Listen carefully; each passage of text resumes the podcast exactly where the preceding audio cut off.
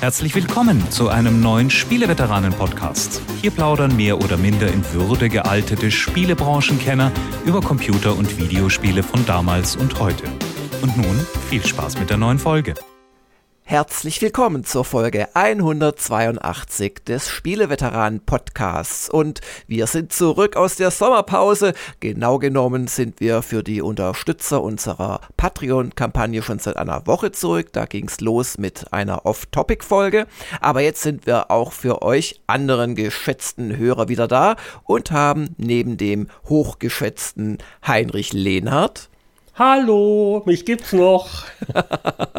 Schön gebräunt am anderen Ende der Leitung. Und, auch und noch Jörg einen, Langer, Jörg Langer wollen wir auch jetzt nicht unerwähnt lassen. Was hat, äh, geht's noch weiter?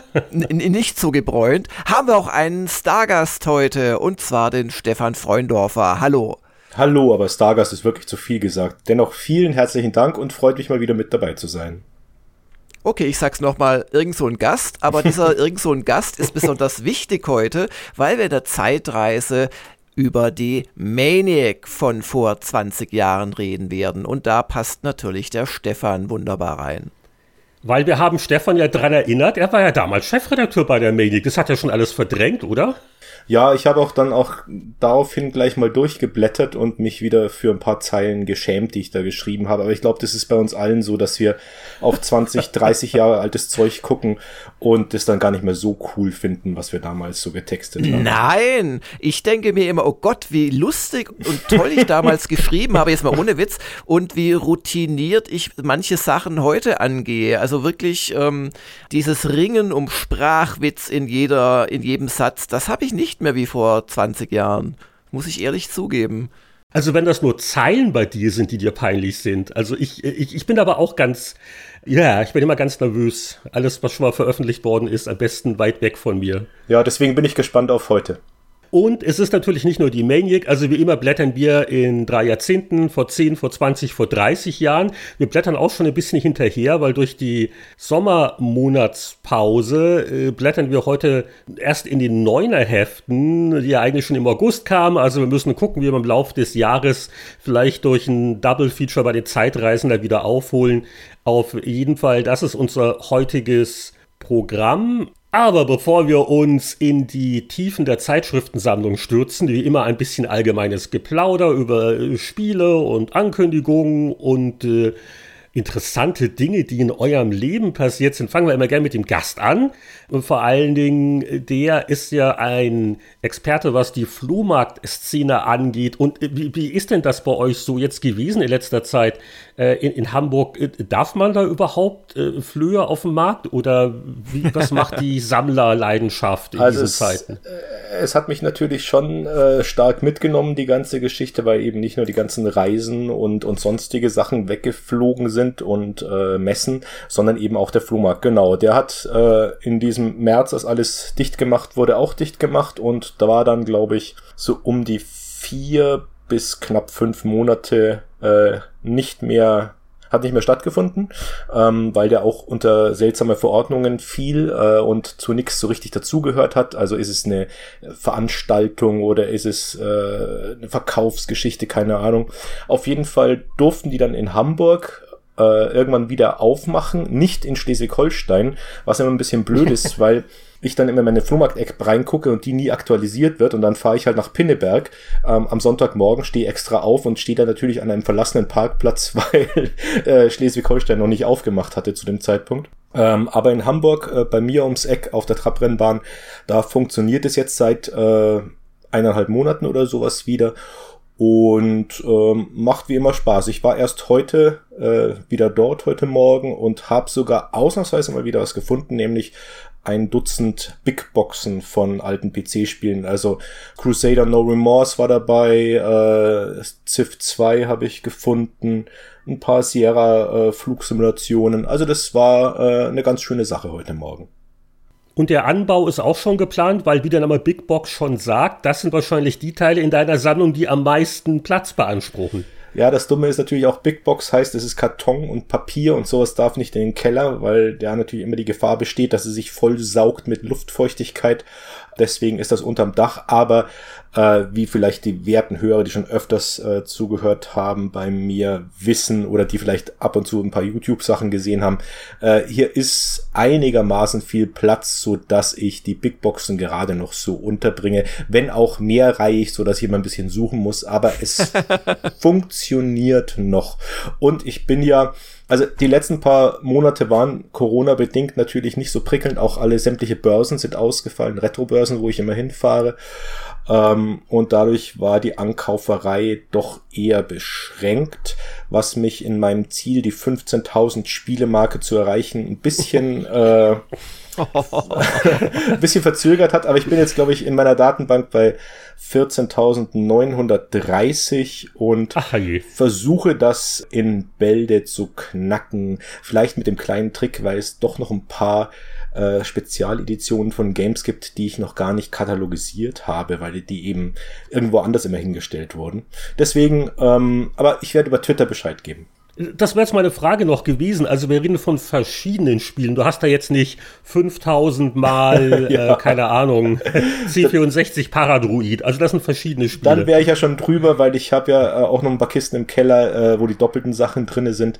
Nee, es geht mir wirklich darum, dass ich einzelne äh, individuelle Titel habe. Natürlich können die sich gleichen. Es kann auch mal, ich habe zum Beispiel drei verschiedene Doom-Versionen, einfach weil dann hast du eine schon auch eine äh, englische, weil das dann doch Unterschiede irgendwie mit sich bringt. Aber die Versionen sind dann schon unterschiedlich in ihrer physischen Aufmachung. Mm, okay. Und wenn man die 15.000 hat, hat das Leben dann noch einen Sinn oder peilt man dann die 20.000 an? Ja, das ist der große Scheideweg, an dem ich mich gerade befinde. ich weiß auch nicht, wo mein Leben Gib jetzt steuert. nicht nach. Wer 15 sagt, kann auch 50 sagen. Ja, an, an sich habt ihr natürlich recht. Man wird aber auch nicht jünger, nicht wahr? Und ähm, irgendwann kann es natürlich auch zur Last werden. Also ich habe schon Bedenken, dass ich mir hier sehr viel Zeug reinstelle. Ich meine, das, das tue ich ja, das ist ja unbestritten.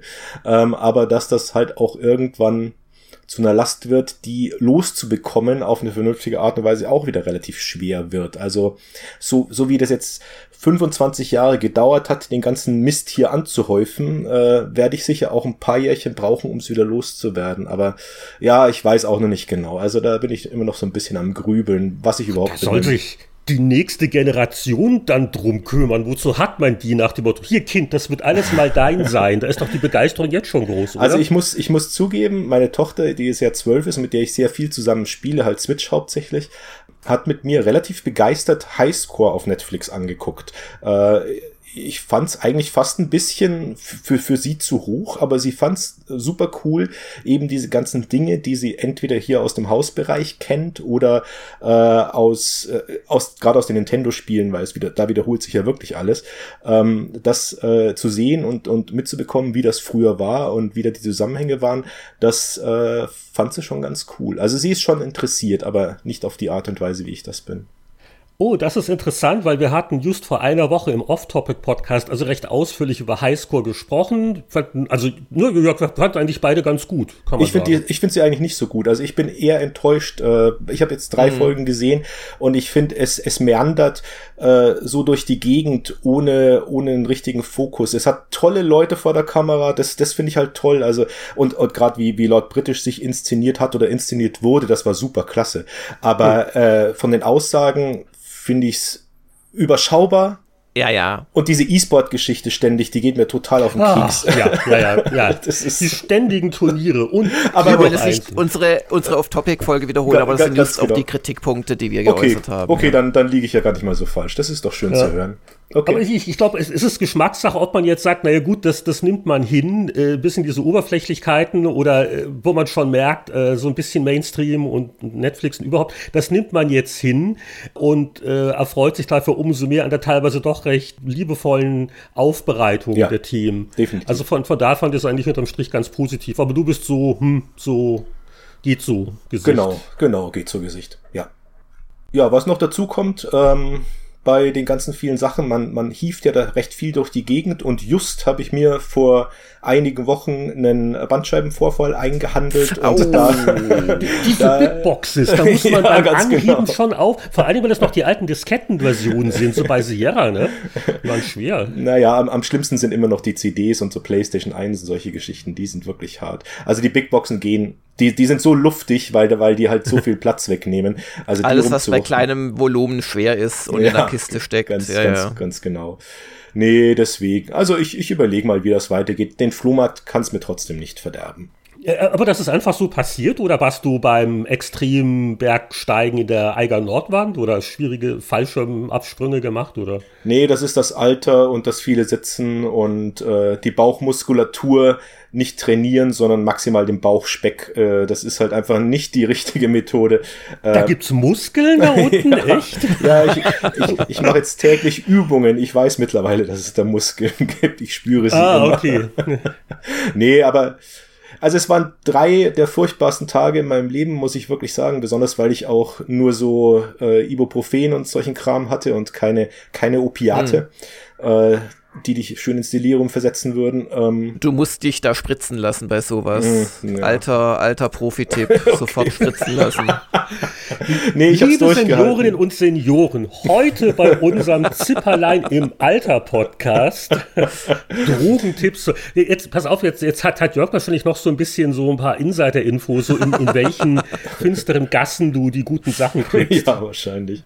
Nee, nee, also ich hatte zum Glück nur einmal das und ich kann einfach bestätigen. Übrigens, als ich im Büro äh, auf Knien eine PS3 aus einem äh, aus so einer Kommode rausgehieft habe, okay. das hat's dann bei mir reingehauen. Und ich kann einfach bestätigen, dass das Schmerzen sind, die man nicht haben möchte. Also Nee, aber es ist wieder einigermaßen gut. Es ist immer noch natürlich angeknackst, der Nerv ist immer noch aufgeregt, aber ähm, das bekomme ich schon irgendwie hin.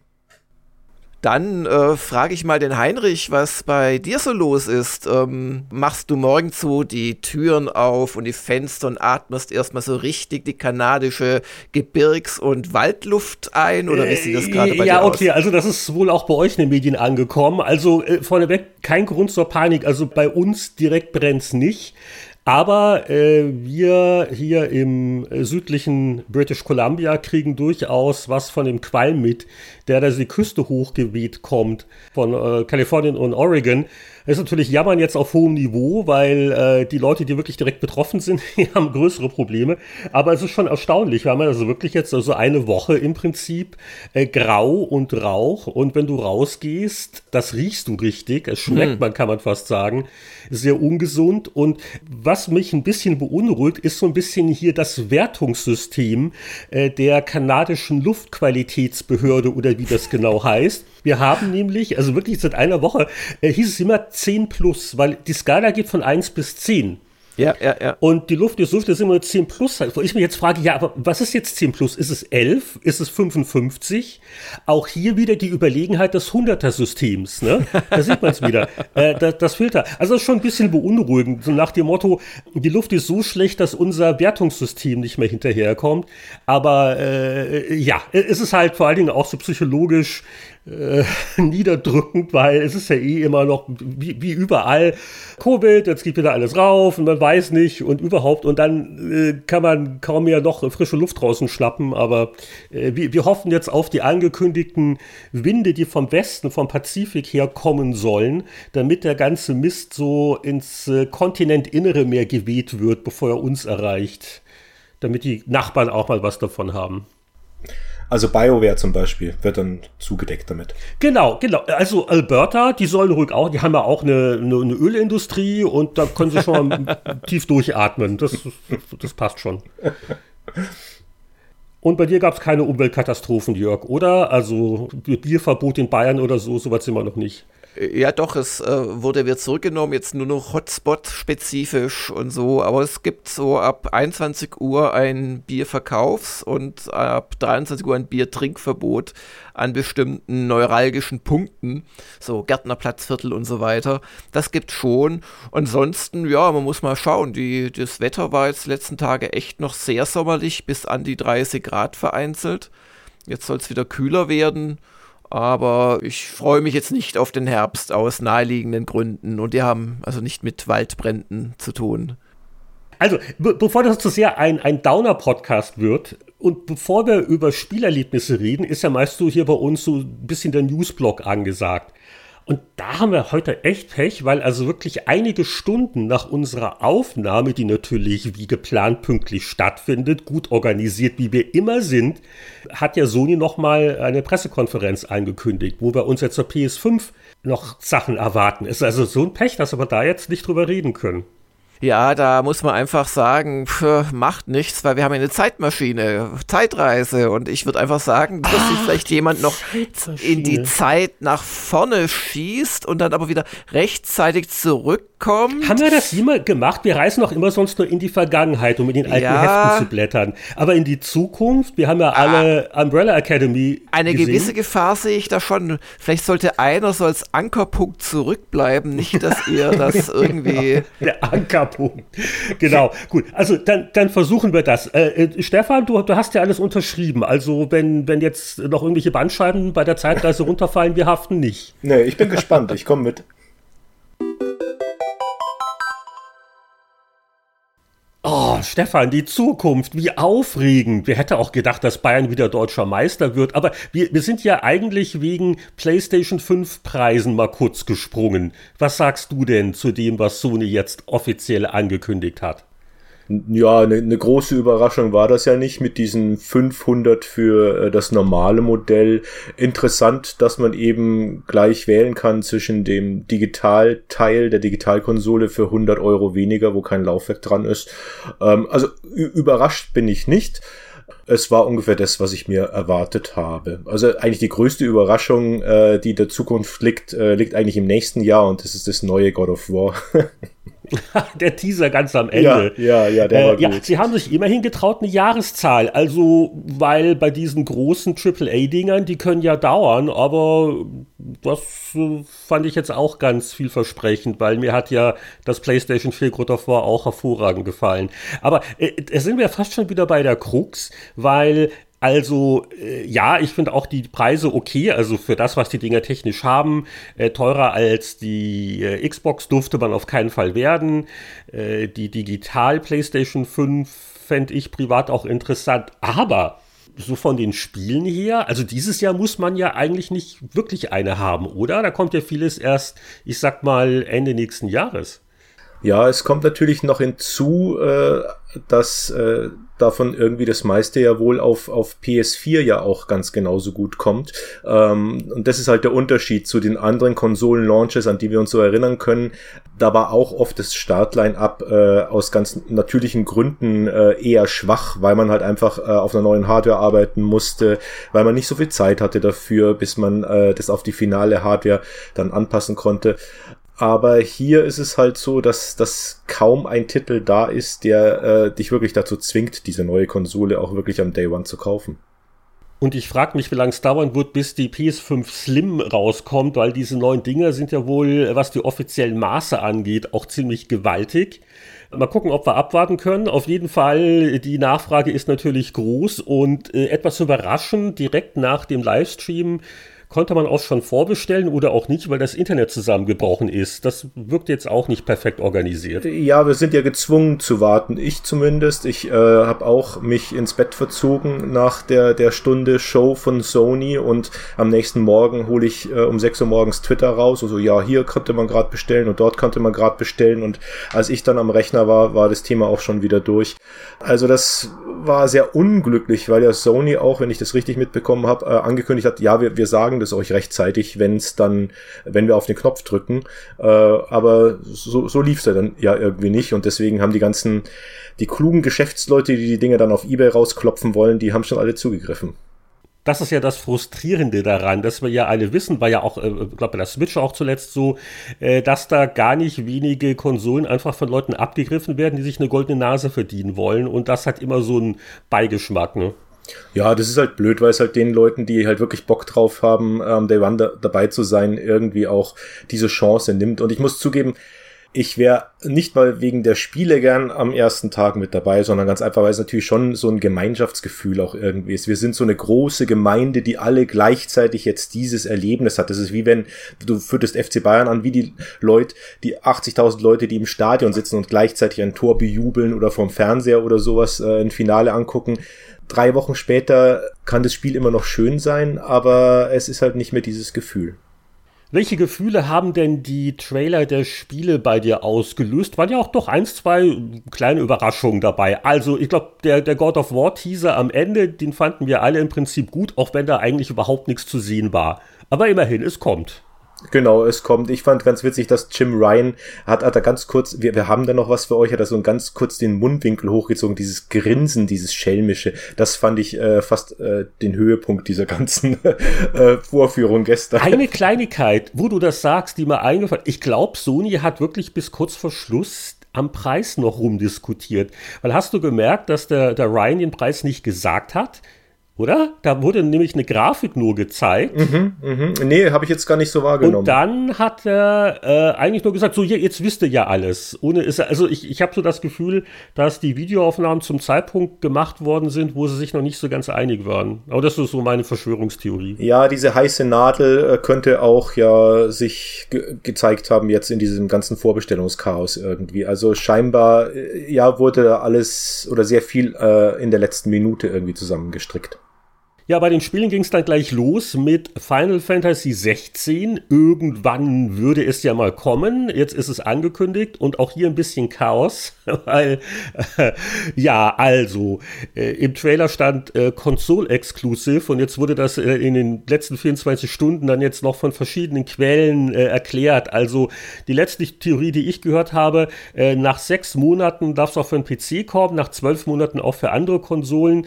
Ähm, aber das ist jetzt alles eh äh, hinfällig, weil wir ja auch noch nicht wissen, in welchem Jahr es überhaupt kommt. Aber ein, ein mittelalterliches Final Fantasy 16, ja. äh, immerhin. Äh, ich glaube, der Game Director ist auch der äh, sehr geschätzte Typ, der das äh, Final Fantasy 14, das MMO, so ein bisschen gerettet hat die letzten Jahre. Aber gucken wir mal. Also ich war jetzt nicht völlig, völlig geflasht, vor allen Dingen so von den Kampfszenen her. Es wirkte eher auf mich wie ein Monster Hunter-Klon. Also ich fürchte, sie gehen doch immer mehr in diese Action-Richtung. Ja, mal schauen. Also das lässt sich jetzt wirklich sehr schwer einschätzen und das mit der Exklusivität, ich meine, das haben wir die letzten paar Jahre ja schon erlebt, dass es äh, Exklusivität kommt nur noch ausschließlich von internen Studios und ähm, der PC ist in dieser Konsolenexklusivität eigentlich immer ausgenommen. Wir haben ja auch jetzt Death Stranding eine PC-Version und ähm, also äh, das auf die Exklusivität würde ich nicht so viel geben, gerade weil auch ja die letzten paar E3s gezeigt haben, dass äh, wenn einer groß, gerade äh, Microsoft macht es ja sehr gerne, da ständig irgendwelche Exklusivgeschichten zwischen den Trailern reinzuhauen äh, und wenn du dann nachfragst, äh, interessiert, dann heißt es, na klar, zeitexklusiv, natürlich nicht konsolenexklusiv, aber zeitexklusiv.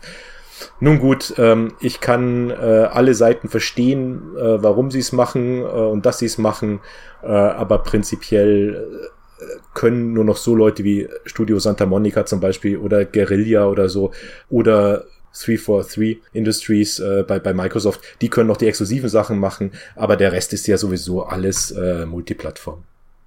Eine kleine Überraschung war ja vielleicht noch Hogwarts Legacy. Avalanche, die Entwickler der Just Cause Serie, machen also das Harry Potter Open World Action-Adventure-Rollenspiel, keine Ahnung, äh, sah auf jeden Fall hübsch aus und ich weiß nicht, also das, das hat doch was, oder? Wie ist denn so dein Harry Potter-Gefühl? Also für mich hat das was, weil es äh, Avalanche ist und äh, obwohl die immer unfähig sind, die rauen Kanten ihrer Spiele abzufeilen und man immer ihnen viel verzeihen muss und ein paar Augen zudrücken, äh, ist der Kern meistens von ihren äh, Titeln ganz toll, mag ich sehr gerne, äh, gehören zu meinen Lieblingssachen was für mich der Downer ist, ist, dass es Harry Potter ist, weil ich mit Harry Potter noch nie groß irgendwie was zu tun oh. hatte. Tut mir leid. Stefan, was sagt denn deine Tochter dazu? Ist die etwa ohne Harry Potter aufgewachsen, die weil der wächst, Papa so wächst bislang ohne Harry Potter auf, ja. Der habe ich Ach, jetzt schon, der habe ich jetzt schon unter Schmerzen Star Wars und ein bisschen Herr der Ringe eingeflößt, also den Harry, den, also unter Schmerzen für sie, äh, den Harry Potter, den muss sie sich schon selber irgendwo rausziehen. Da bin ich nicht für zuständig. Aber wenn es um. Ich muss dem Jugendamt in Hamburg mal einen Tipp geben. Das sind ja Zustände bei dir. Ja. Fürchterlich, ne? Ich äh, glaube, dass du es nicht so cool findest, aber ich finde natürlich Deathloop genial, weil ich die ganzen Arcane-Spiele liebe über alles und die letzten paar Deathloop-Trailer, die wir gesehen haben, waren ja eher ein bisschen okay, was soll das? Und es sieht eigentlich nicht so geil aus und der, der Style ist ein bisschen sonderbar. Ähm, und ich finde, da, da wurde jetzt einiges dran gemacht. Es ist immer noch nicht so ganz durchsichtig, wie das Ganze äh, dann funktionieren soll, aber ich fand's toll, die, äh, also ich, ich finde die Prämisse super mit, mit, mit, mit dieser Zeitschleife und äh, ich fand's toll, diese ganzen äh, Skills zu sehen. Also wieder zu sehen, okay, da ist richtig, da, da ist wirklich diese Arcane DNA einfach drin mit, mit diesen, wir, wir haben First-Person-Kampf, wir haben diese ganzen verschiedenen Fähigkeiten, die ich dann kombinieren kann mit den Schusswaffen und so. Also da äh, freue ich mich drauf. Klar, dass es jetzt zwingend PS5 exklusiv erstmal sein muss, aber auch das ist ja eine zeitliche Exklusivität. Vielleicht bis das Ding rauskommt, was ja jetzt, glaube ich, verschoben wurde auf äh, Q2 nächstes Jahr oder sowas. Ich glaube, bis dahin sind die Vorbestellungen dann wieder irgendwann offen oder ich gehe in Elektronikladen und kann mir die PS5 holen. Ja, also ist mir alles noch ein bisschen zu wirre und müssen wir abwarten. Hat mich doch ein bisschen kalt gelassen. Wie auch so vieles. Also hier noch ein Call of Duty, ja. Spider-Man, könnt ihr mich alle damit jagen. Äh, äh, Resident Evil 8, dieses Village, äh, würde ich mal gerne auch mal richtiges Gameplay sehen, aber das wirkt so ganz stimmungsvoll. Das ja, könnte richtig also, gut werden. Also da freue ich mich auch drauf. Demon's Souls, äh, die, die Souls-Spiele sind mir da bin ich zu weich dafür, muss ich leider zugeben. Ja, ist auch. Und, und ganz ehrlich, also wer immer das für das Video gespielt hat, äh, der war unfähig mit Cheatcode. Das sah so langweilig aus, weil jedes Monster ein Hieb und es fällt tot um und dann kam er zum Boss und konnte nicht mal vernünftig ausweichen. Also wirklich, war der Praktikant äh, ich glaube, du hast es, du hast es, glaube ich, nicht verstanden. Also ich habe es anders verstanden, dieses Video. Ja. Das war eben der Witz. Du, du bist Superpower geil drauf, haust jeden Feind, der dir begegnet, mit einem Hieb um und dann kommst du zum Oberboss und der nimmt dich richtig hart ran und da siehst du überhaupt kein Land. Und ich glaube, das sollte so komprimiert das, das typische Souls-Ding einfach zeigen. So sei dir nie zu sicher, weil irgendwann kriegen wir dich auf jeden Fall eher früher als später. Oh, dann habe ich das nur nicht verstanden. Das ist ähnlich wie so bei beim deutschen Autorenfilm. Das erschließt sich mir nicht, wie, wie dieser Trailer gedacht war. Okay, gut. Also, aber jetzt noch hier die, äh, naja, Kaufberatung ist ein bisschen übertrieben, aber was ist denn so jetzt das Privatbauchgefühl? Also du hast jetzt, glaube ich, schon angedeutet, wenn du könntest, würdest du eigentlich eine PS5 äh, dir primär kaufen von den Next-Gen-Konsolen. Welche denn? Ist es dir die extra 100 Euro wert, das äh, Blu-ray-Laufwerk zu haben? Na, ich bin, bin Sammler, bin immer noch jemand, der sich Sachen ins Regal stellt und natürlich äh, wäre für mich mit Laufwerk, auch wenn es sicher im Lauf der Zeit darauf hinauslaufen wird, dass das ganz vieles digital draufkommt, einfach auch allein über PS Plus zum Beispiel. Also ich denke, so viele äh, physische Vollversionen werden sich nicht mehr ansammeln bei mir für die PS5. Nichtsdestotrotz klar, ich äh, stehe immer noch auf verpackt und auf haptisch und deswegen muss es die mit Laufwerk sein. Bei dir? Also, ich äh, werde dieses Jahr den PC-Grafikkarten-Upgrade verschieben, weil für unwesentlich weniger Geld kriege ich die große äh, neue Xbox und äh, ich äh, bin ganz zufrieden mit Game Pass und was ich allein da an äh, Spielen mit Abwärtskompatibilität dann habe.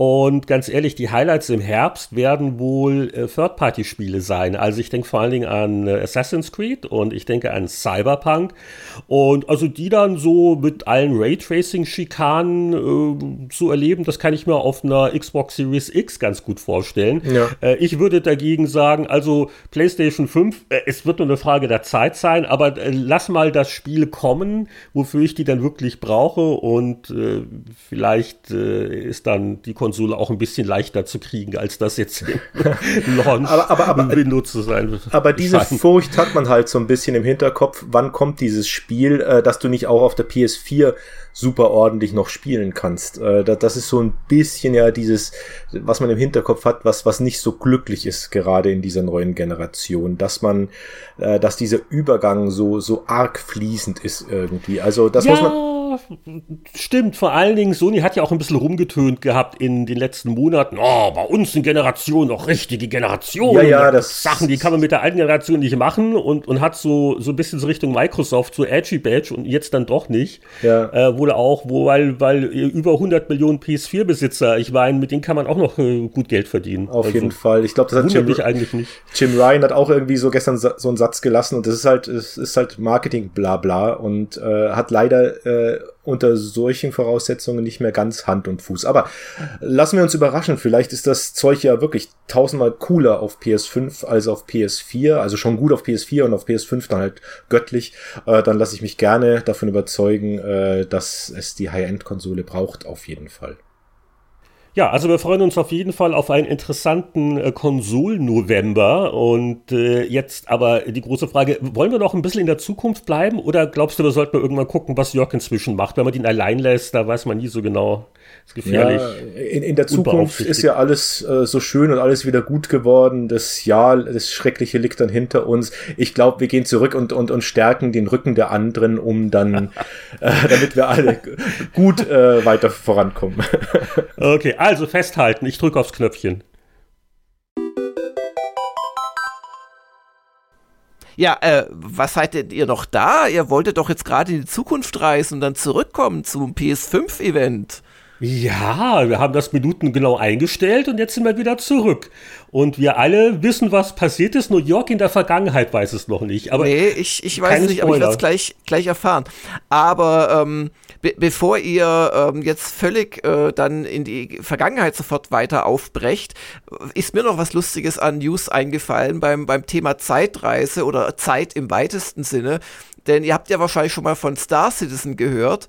Und da hat jetzt der Chris Roberts sich im eigenen Forum verteidigt gegenüber einem, ja, Fan oder ehemaligen Fan, äh, so mit den übersetzten Worten natürlich, du schaust von außen drauf, ohne das ganze Wissen, was getan werden muss und in welcher Reihenfolge, um das Gameplay zu liefern, das Star Citizen über alles andere stellen wird und dass er halt von diesem Spiel sein ganzes Leben geträumt habe und jetzt sei er in einer Position, wo er das wahr werden lassen kann, was er sich da erträumt hat und er sei nicht bereit, Kompromisse einzugehen. Und dann meinte er noch irgendwo äh, in diesem langen Posting irgendwas von, naja, also es wäre mit Sicherheit nicht 10 bis 20 Jahre werden, es sind es aber schon acht Jahre. Meint er damit, es werden mehr als 20 Jahre? Also, ich muss den armen Roberts mal verteidigen, oder was er sagt, kann ich schon ansatzweise nachvollziehen. Äh, Witze kann man leicht drüber machen, aber es gibt viele Dinge im Leben, die sind von außen leichter aus, als sie eigentlich sind. Und Spielentwicklung gehört sicher dazu. Allerdings, ich habe mir auch, als ich das gelesen hatte, schon gedacht, also wenn die Kickstarter-Kampagne sich zum zehnten Jahre jährt, wäre das dann schon ein altes Spiel, obwohl es noch gar nicht veröffentlicht ist? das ist eine gute Frage. Da werden wir uns streiten müssen in zwei Jahren. Auf jeden Fall würde ich sagen, in, in spätestens zwei Jahren stellen wir das vor, was da gerade das aktuelle Prä-Alpha herumgeistert und, und bewerten es, oder? Also das, das muss dann schon mal sein nach zehn Jahren. Es ist also immer noch die, äh, ich habe es ja lange nicht mehr verfolgt, das Thema. Es ist immer noch die Prä-Alpha, also es ist noch nicht mal Alpha, das Ganze. Ja, nee, es ist Alpha, irgendwas. Also irgendein User bei Gamers Global hat geschrieben, weil es kürzlich so eine kostenlos das Spiel ein ganzes Wochenende lang spielen Aktion gab, dass die Aktion vor einem Jahr genauso gab und da waren die Versionsnummern hinter dem Punkt auch nur zwei äh, Stellen weiter zurück. Also es gab quasi, ich weiß nicht, was gerade aktuell ist, wahrscheinlich 2.8 oder so, dann war es vor einem ja. Jahr 2.6. also es, es, es gibt zumindest ein bisschen was Spielbares, also es ist jetzt nicht völlig alles erfunden und ich warte gerne auf die fertige Einzelspielerkampagne, falls ich das mm. noch erleben sollte. Wenn ich mir so eure Krankheitsgeschichten anhöre, dann. Also. Naja, aber was können wir denn nicht in zwei Jahren vielleicht, sondern äh, jetzt schon spielen? Was, was, was habt ihr denn so auf der Festplatte gehabt die letzten Tage und Wochen? Also ich habe eigentlich nur auf der Switch gespielt. Ich habe zusammen mit der Tochter Paper Mario durchgespielt und fast alles auf 100% gebracht, hinten raus noch. Ähm, so ein paar Sachen dann nicht mehr, weil es dann doch zu zeitintensiv war, aber äh, das habe ich schwer genossen, aber da habt ihr sicher schon ein paar Mal vorher drüber geredet, weil das Spiel ist ja jetzt auch nicht mehr das aller, allerneueste. Oh, du kannst gern ein bisschen erzählen, weil ich glaube, okay. von uns hat das keiner wirklich gespielt. Also ich habe auch nur drüber gelesen, aber was ist denn die hier der Freundorfer Kurztest? Großartig. Also es, es, es geht ein bisschen, äh, bisschen zu seicht und sanft los, aber es wird dann ganz, ganz großartig. Und äh, die Übersetzung, die Texte sind einfach wundervoll. Also es ist, es ist so humorig, so witzig, es ist äh, so viel Nintendo-Charme da drin. Sogar dieses sonderbare Kampfsystem mit diesen Ringen, äh, die man erst einstellen muss, um die äh, Gegner anzuordnen, die man dann äh, eben entweder mit dem Hammer bearbeitet oder mit den Stiefeln. Das kommt am Anfang sehr, sehr simpel und primitiv vor, aber das, das wird dann auch ein bisschen besser. Bei den Bosskämpfen macht das auch richtig Laune. Und also allein diese, äh, Vielfalt an Szenarien, die man durchwandert mit dem Paper Mario. Das ist schon äh, sehr, sehr toll. Also da steckt so viel Idee und Liebe drin und also das hat uns wirklich ganz große Freude gemacht. Das haben wir gemeinsam gezockt und das war ein richtiger Spaß. Leider ist es vorbei und jetzt suchen wir gerade nach einer Ersatzbefriedigung. Meine Tochter freut sich auf die Ankündigung von dem neuen Zelda Warriors Spiel, was vor kurzem war, glaube ich, letzte Woche wurde das angekündigt, weil sie ja eigentlich auf äh, Breath of the Wild 2 wartet, aber das äh, scheint ja noch nicht so nah da zu sein. Und was ich jetzt gerade noch spiele, auch sehr late to the party, ist äh, Slay the Spire. Weil mir das. Ah. Das, das habe ich jetzt äh, auf meiner Switch beim gelangweilten Durchscrollen durch, den, durch meine Bibliothek wieder gefunden und das äh, ist jetzt gerade Nummer eins auf meiner Spieleliste. Es ist erstaunlich fesselt. Also man, man braucht so ein Stündchen, weil es ja ein bisschen eigen auch ist, aber es hat dich wohl auch gepackt. Auf jeden Fall und es ist halt äh, ganz, äh, ist schon weit entfernt von dem, was Hearthstone so macht und äh, aber auf eine sehr erfrischende, auf eine sehr schöne und ähm, sympathische Weise. Also ich habe mit jedem der Charaktere den Spire geslayed. Wenn du das auch okay. mal geschafft hast, junger Mann, dann können wir mal drüber reden. Dann, dann machen wir den Spezialpodcast dazu über Strategien. Aber ja, es hat wirklich dieses nur, nur, noch eine Runde. Und äh, Paper Mario, ich muss mal gucken. Ich hatte so ein bisschen unterschiedliche Sachen gelesen. Also das klang jetzt schon wieder sehr animierend. Und äh, es hat wohl nicht so viel Rollenspiel. Es ist schon mehr so Action-Adventure. Aber du, es ist mehr Action-Adventure, definitiv. Oder es ist 100% Action-Adventure. Also Rollenspiel hat es so gut hm. wie 0, nichts. Also ich muss zugeben, es ist bei uns immer so, ich stehe mal um, um 6 Uhr morgens auf und habe bislang immer Animal Crossing gespielt, euer Lieblingsspiel, ich erinnere mich. Ähm, Fühlst du dich eigentlich da, immer noch aktiv? Äh, ich, jetzt hat es sich so langsam, äh, ist es ausgefadet. Also so nach 350, 400 Stunden, die ich jetzt drin habe, ähm, ist es jetzt wirklich keine große Freude mehr, sondern eigentlich bloß noch Abarbeiten der, der Daily, äh, der täglichen Aufgaben irgendwie. Und deswegen habe ich jetzt davon Abstand genommen, habe dann eben Paper Mario immer morgens gespielt, dann auch mit der Tochter vor der Schule. Ich weiß, ganz unpädagogisch, aber man braucht ja irgendwas Schönes zum Frühstück. Und genau, und deswegen haben wir da viel Spaß mit gehabt. Das war die Ersatzbefriedigung für Animal Crossing und jetzt brauche ich wieder einen Ersatz für Paper Mario. Und die ganzen äh, geremasterten 3D-Mario-Spiele, die jetzt gerade so erscheinen, reizen die dich? Ich habe das NDA leider nicht gelesen. Ich habe das von Nintendo äh, mir den Code geholt und ich weiß nicht genau, wie da aktuell der Status ist, wie weit man sich da aus dem Fenster lehnen darf. Ich glaube, du kannst lehnen, weil ich bilde mir ein, die ersten Sachen heute gelesen zu haben in US-Medien. Ja, finde ich nicht so toll. Also das ist vielleicht meine. ich habe äh, ein bisschen Galaxy gespielt, weil ich das damals mit Leidenschaft auf der auf der Wii gezockt habe. Aber ja, nee, hat mich nicht mehr so gepackt. Ich hätte schon lieber so ein richtig gutes Remake und nicht so sowas 0815 gefühltes. Also wir reden von Super Mario 3D All-Stars und da ist das mhm. Embargo mhm. heute wohl gefallen, weil ich sehe hier äh, schon Dutzende von veröffentlichten Tests. Okay. Ich glaube, du bist jetzt nicht in Schwierigkeiten. Okay. Dass du das gesagt hast. Okay, aber, aber ja. also du, du, du würdest sagen, also eher Paper Mario als Super Mario 3D All-Stars. Zweifellos. Oh, okay, gut. So, Jörg, was ist denn deine Kaufberatung? Oh, meine Kaufberatung geht sehr in die Vergangenheit. Es ist fast schon ein Retro-Tipp. Ich habe ja, das habe ich auch bestimmt mal in der Off-Topic-Folge äh, erzählt, das Neuromancer von William Gibson mal wieder gelesen. Und dann hatte ich so arg Lust, mal wieder so ein bisschen den Hacker spielen zu dürfen.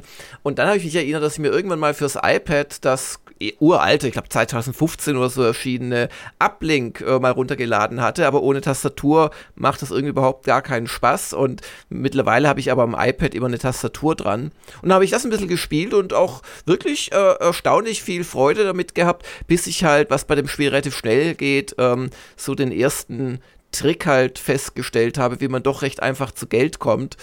Und dann gibt es noch den zweiten Trick, nachdem ist man entweder sofort tot oder man hat mehr Geld, als man braucht, weil das Geniale an Uplink ist, dass halt wirklich eine Hacker-Simulation ist. Also man sucht sich einen Heimatserver und dann ist quasi der Witz, dass man ähm, über möglichst viele äh, Net Networks äh, sich dann mit dem Zielrechner verbindet, weil dann das aktive und passive Tracing länger dauern und man muss natürlich mit dem Hack fertig sein und die Spuren verwischt haben, bevor die äh, Netzwerkadministratoren einen zurückverfolgen konnten.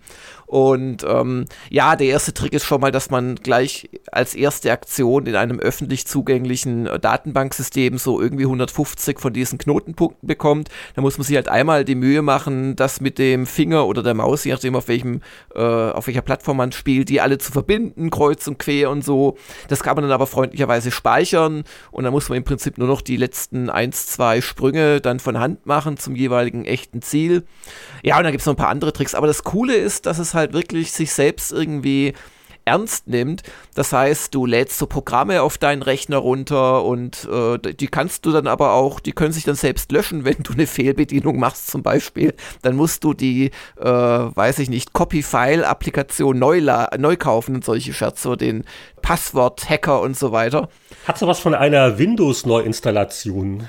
Ja, so ein bisschen. Also fast, fast sogar noch spannender.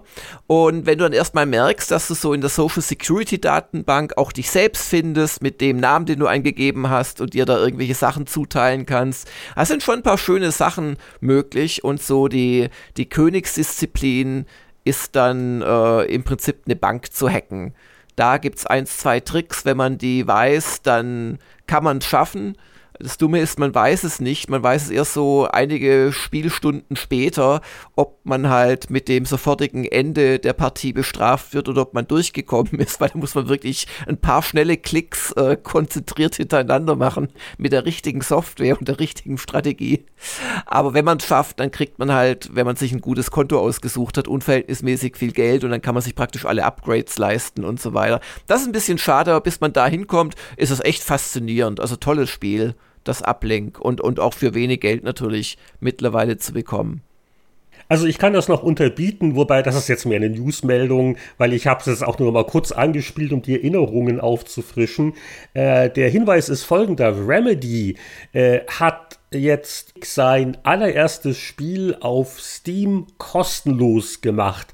Und man soll es nicht glauben, das war nicht irgendwie Max Payne Junior, das war Death Rally. Und das war so, ich glaube, Apogee hat es damals veröffentlicht in den 90ern, so ein Top-Down-Rennspiel. Die Älteren, die kennen ja noch so, ne, so Super Sprint und solche Sachen. So in die Richtung geht das. Kostenlos äh, ist immer gut und ich habe es mal kurz angespielt und ja, also wird mich jetzt nicht länger beschäftigen, ist auch gar nicht so leicht, aber äh, Death Rally Classic, die Anfänge von Remedy auf Steam für jedermann zu haben. Ähm, auch mehr so als Servicemeldung äh, die erste kleine Erweiterung für das Rollenspiel The Outer Worlds ist erschienen. Und das habe ich mir jetzt auch so richtig privat gekauft, weil ich habe schon ein bisschen äh, berichtet, dass ich von äh, Wasteland 3 ein bisschen enttäuscht war und dachte mir, ach, ein Rollenspiel, das Spaß macht, das wäre doch mal wieder was. Und da hätte ich einen Tipp für dich, Heinrich. Wasteland 3 ist eines der besten Rollenspiele der letzten Jahre. Echt mal länger spielen. Äh, ich habe es lang genug gespielt. Nein, sorry. Also ja, es ist, es ist, es ist sicher Geschmackssache. Also ich habe sicher äh, so fünf Stunden oder so reingesteckt und wenn da der Funke nicht überspringt, dann, dann ziehe ich wirklich weiter. Und äh, ja, die äh, erste Erweiterung, ich bin noch nicht durch, äh, kann ich vielleicht ein andermal noch ein bisschen mehr erzählen. Die nennt sich Peril on Gorgon, ist auch relativ günstig, ich glaube bei euch so um die 15 Euro und ist auch Ja, äh, ist jetzt auch nicht die ambitionierteste Erweiterung. Den Eindruck habe ich schon. Ähm, äh, spielt so im bekannten Planetensystem, da gibt es natürlich neue Schauplätze. Es gibt jetzt auch keine neuen Begleiter für die Gruppe. Aber äh, ja, äh, be bewährte Qualität. Man, man sollte so um die Stufe 25 schon sein. Ähm, ein paar Levels weniger geht auch. Und da bin ich jetzt nicht völlig aus dem Häuschen, aber ich habe einfach meinen Spaß. Aber äh, das eine Spiel, wo ich jetzt die letzte Woche erstaunlich viel Zeit damit verbracht habe, ist folgendes. Also, wenn die neue Saison bald beginnt, dann gehen die Fußball-Schnäppchenjäger auf Jagd. Und es gab jetzt bei uns FIFA 20 äh, für die PlayStation 4 für so umgerechnet 5, 6 Euro. Und das ist der Punkt, wo ich sage, okay, ich, ich werde nicht so lange spielen und ah, ich bin ja auch nicht mehr so gut mit Sportspielen, aber für das Geld, was mich wirklich interessiert hatte, war halt dieser früher gab es mal Hallenfußball bei FIFA. Äh, ich glaube FIFA 98 und das war eine schöne Gaudi. Und jetzt gibt es ja relativ neu diesen, diesen Volta-Modus. Und das äh, macht Spaß. Das ist halt wirklich so ein Gebolze, aber äh, durchaus abwechslungsreich. Ähm, es gibt Variationen, da hast du nur drei Spieler pro Mannschaft oder auch mal fünf. Die Felder sind mal kleiner, mal größer. Dann spielt sich das auch gleich ganz anders. Und ähm, hast also wirklich eine Torszene nach der anderen, wilde Abpraller. Und äh, das hat was. Also der Simulationsfan mag die Nase rümpfen, aber ich fand dieses Volta als Teil vom Gesamt-FIFA-Paket eigentlich ganz putzig. Also haben sie mal was Neues gemacht und äh, kann ich mir auch gerade so als Feierabendspiel mit, mit einem Kumpel auch noch sehr lustig vorstellen. Für den Solospieler gibt es einen Story-Modus und dazu nur zwei Sätze ganz kurz. Das eine ist, äh, ich fand ja in den früheren FIFAs, äh, wie hieß er da, Alex Hunter, die Story auch gar nicht mal so schlecht. Die äh, Handlung äh, für den Volta-Modus ist ein bisschen sehr doof. Also äh, die jungen Leute, die äh, wirklich ständig eigentlich nur Selfies machen und äh, Fistbumpen und alles ist so cool. Also es hat, es hat sehr viel Prollscham man kann es dann auch schon durchaus wieder belustigend finden. Das ist das eine. Und das andere ist, und ich hoffe, das fixen sie für äh, die nächste Version. Äh, ich war mal überrascht, als ich da spielen wollte und dann hieß es, oh, ich kann mich mit dem EA-Server nicht verbinden. Und da war auch dann irgendwann mein, mein Fortschritt weg. Warum?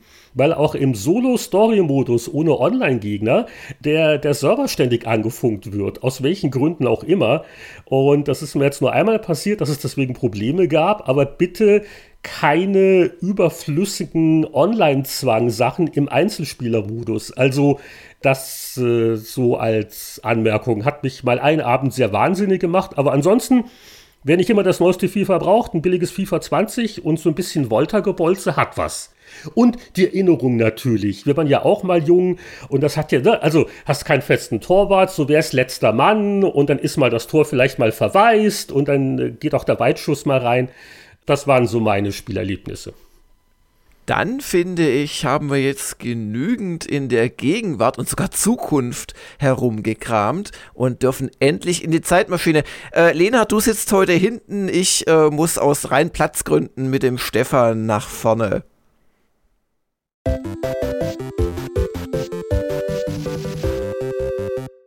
Ja, ist ja prima. Wenn ich alleine hinten sitze, muss ich mich ja nicht mit euch um die Gameboy-Benutzung streiten oder wird nicht gespielt während der Zeitreise. Wie war die Regel?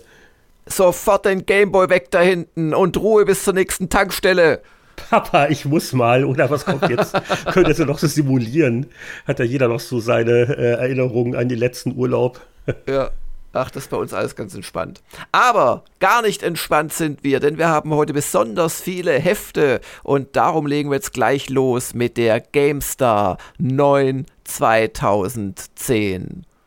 Vor zehn Jahren gab es eine Titelgeschichte, wo ich mir noch dachte, ach, war ich da nicht auch mal in Edmonton gewesen bei BioWare, um über Dragon Age 2 vorab zu berichten? Und tatsächlich, das war nämlich von mir, äh, lag ich gar nicht falsch und äh, war ganz nett, da mal wieder reinzublättern. Äh, Dragon Age 2 wird dann sicher auch noch irgendwann getestet, war ja ein sehr umstrittenes Dragon Age, unter anderem wegen Dingen, die hier schon angedeutet wurden, nach dem Motto, oha, äh, so eine kurze Entwicklung Entwicklungszeit. Und das war ja auch dann alles weniger episch, äh, Schauplätze alles ein bisschen kleiner. Äh, aber so mit einigen Jahren Abstand äh, haben dann auch die Leute es dann wieder auch gut gefunden, weil so das, was drin war, Story und, und Charaktere, war ja auch nicht alles schlecht. Und Okay, das ist jetzt der Feueralarm, aber das ignorieren wir jetzt. Ich hätte vorhin nicht sagen sollen, dass diese Wand Waldbrände noch nicht zu uns vorgedrungen sind. Okay, es ist sicher nur ein Fehlalarm. Solange keiner an die Tür klopft, ist das alles okay. Äh, ja, äh, neuer Held, neue Welt, mehr Action, aber kürzer. Kann das gut gehen? fragte man sich schon auf dem Titel vor zehn Jahren. Oh, der, der, der Greg Zeschuk und der Ray Mutsuka waren noch mit dabei und du hast sie auch interviewt damals, ne? Das, deswegen, also die waren noch dabei und auch sonst, es war ja auch der, der Law, also so einige Leute, also erstaunlich viele Leute sind eben nicht mehr bei BioWare. Und deswegen wurde ich ganz wehmütig so beim, beim Blättern. War auch ein schöner Besuch, so ein ganzer Tag im Studio und auch wirklich Zeit mit den, mit den Leuten zu quatschen. Äh, einige sind noch übrig. Ich glaube, der Mark Dara, der ist ja äh, immer noch äh, jetzt an Dragon Age 4 ähm, auch äh, verantwortlich beteiligt, aber äh, doch viele vom alten Führungsteam, auch von den kreativen Leuten, sind halt nicht mehr im Studio. Ja, also ich kann mich äh, auch noch an was erinnern in der Ausgabe, nämlich an All Points Bulletin oder Bulletin oder wie auch immer, APB. Das sollte der große MMO äh, Multiplayer GTA Killer werden. Und ähm, ich kann mich noch erinnern, wie ich auf irgendwelchen Messen mit dem Dave Jones äh, äh, zusammensaß in so einem Gruppenmeeting mit Journalisten, wo er das vorgestellt hat und wo es aber irgendwie die ganze Zeit nur darum ging, wie unglaublich fantastisch detailliert die Waffen im Spiel seien. Und der, der Dave Jones hatte ja schon Lemmings gemacht und Grand Theft Auto und, und GTA 2 war auch noch dabei. Also der hat quasi die, die, die GTA-Serie wirklich aus dem Boden mitgestampft und darum war es schon auch nicht unglaubwürdig, dem zuzutrauen, dass er dann mit so einer ja, Multiplayer-fokussierten GTA-Variante in 3D Erfolg haben würde. Aber da hat so einiges nicht gestimmt. Und hier ist halt der Test der GameStar äh, 2010 drin. Und ähm, der gab immerhin 59 Punkte. Immerhin. ja, schon recht herb. Vor allen Dingen im Vergleich zu dem Hype, an den ich mich auch noch erinnere. Die Erwartungshaltung war ja hoch. Und Petra Schmitz äh, urteilte damals, das Online-Action-Spiel wäre deutlich besser, wenn es sich aufs an- und Ausziehen beschränken würde, denn in APB wird neben einer, um es positiv zu formulieren, höchst zweckmäßigen Grafik, einer fummeligen Bedienung und Frust vor allem eins geboten, Langeweile. ja, es, es, es war wohl wirklich ein Vorreiter, auch mit der Fülle so an Modeoptionen und äh, Mikrotransaktionen, war auch ein kompliziertes Geschäftsmodell. Ich habe das fertige Ding nie gespielt, weil mich einfach dieser Online-Ansatz. Ich, ich habe es gespielt, also äh, wir, wir haben es damals ja auch schon getestet bei Gamers Global. Ja. Übrigens, wir fanden es viel besser, also 59 Prozent die Vorgabe von GameStar. Wir haben gegeben 6.0 und ja, großer Unterschied. nannten es ein kurzweilig unterhaltsames unterhaltsamen Genre-Mix, der leider keinen Langzeitspaß vermittelt und so weiter und so fort.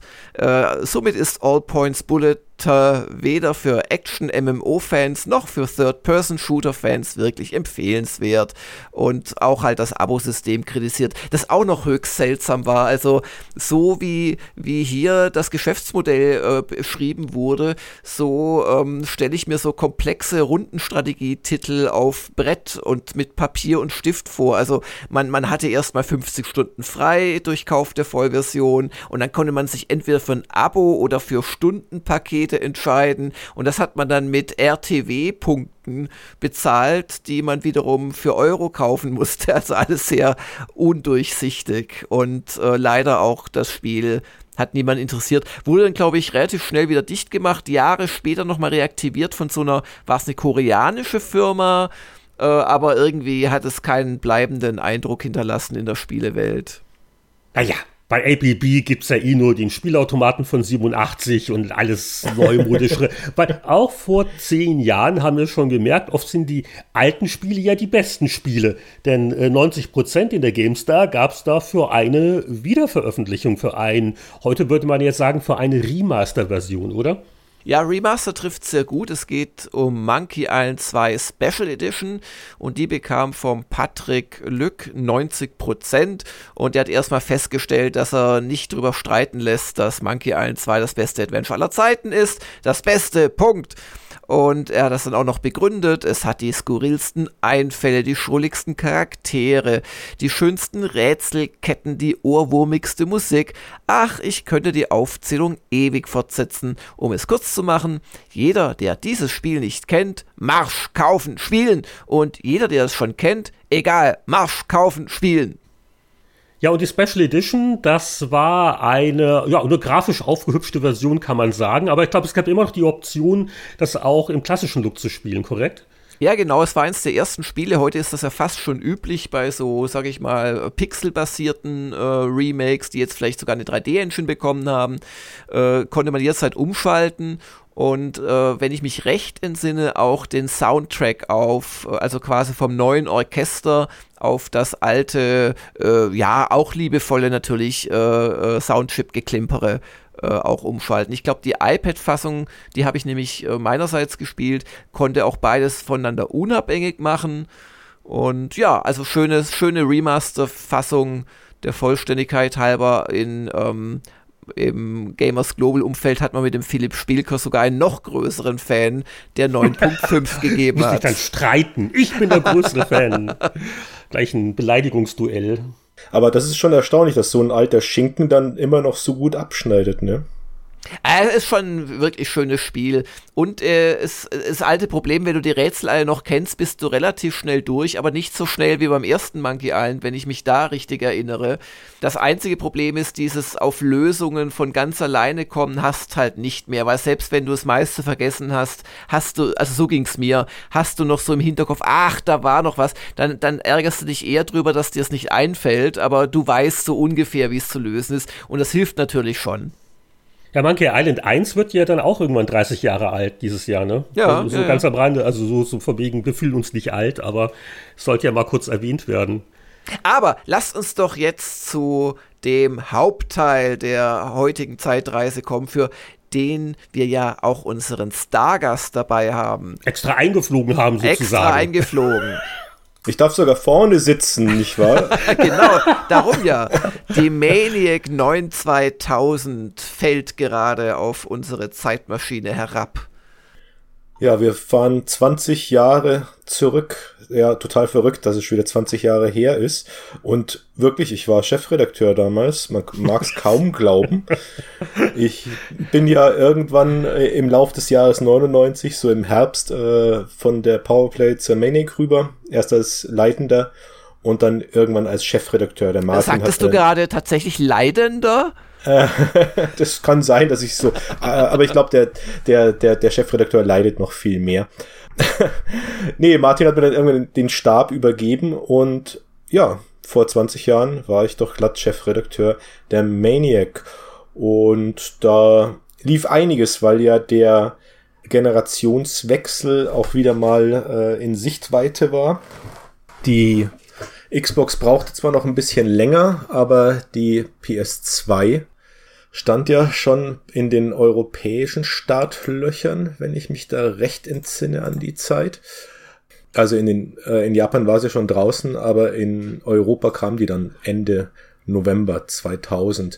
Und so ist es ein bunter Mix, diese Ausgabe aus äh, alter Generation, also PlayStation 1 vornehmlich, äh, Dreamcast natürlich, äh, was schon rauskam und draußen war und dann eben die Vorschau auf äh, die Zukunft äh, mit PS2 und Xbox.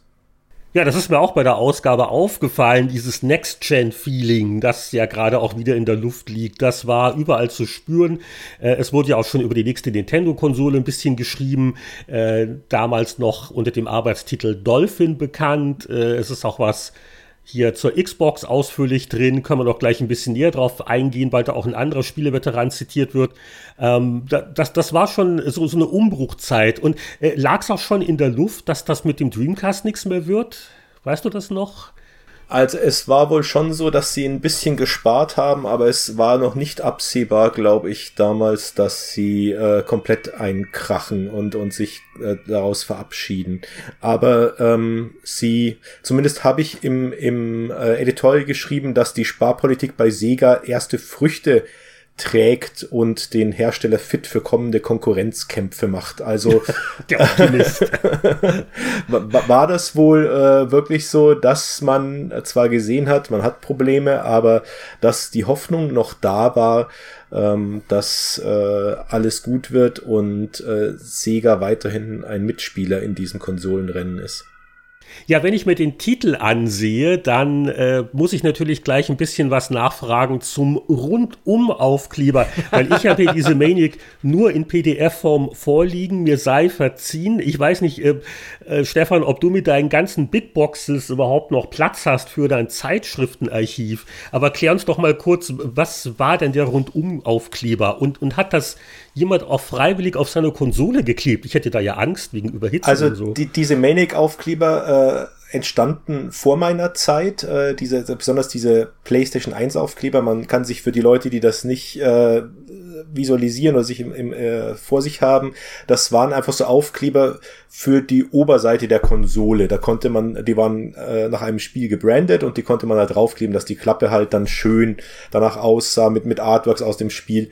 Und ich muss zugeben, ich fluche immer sehr stark ähm, beim Sammeln, weil wenn du immer diese abgeranzten PS1 bekommst, wo du diese scheiß Aufkleberreste nicht mehr runterkriegst, das ist ein totales Desaster.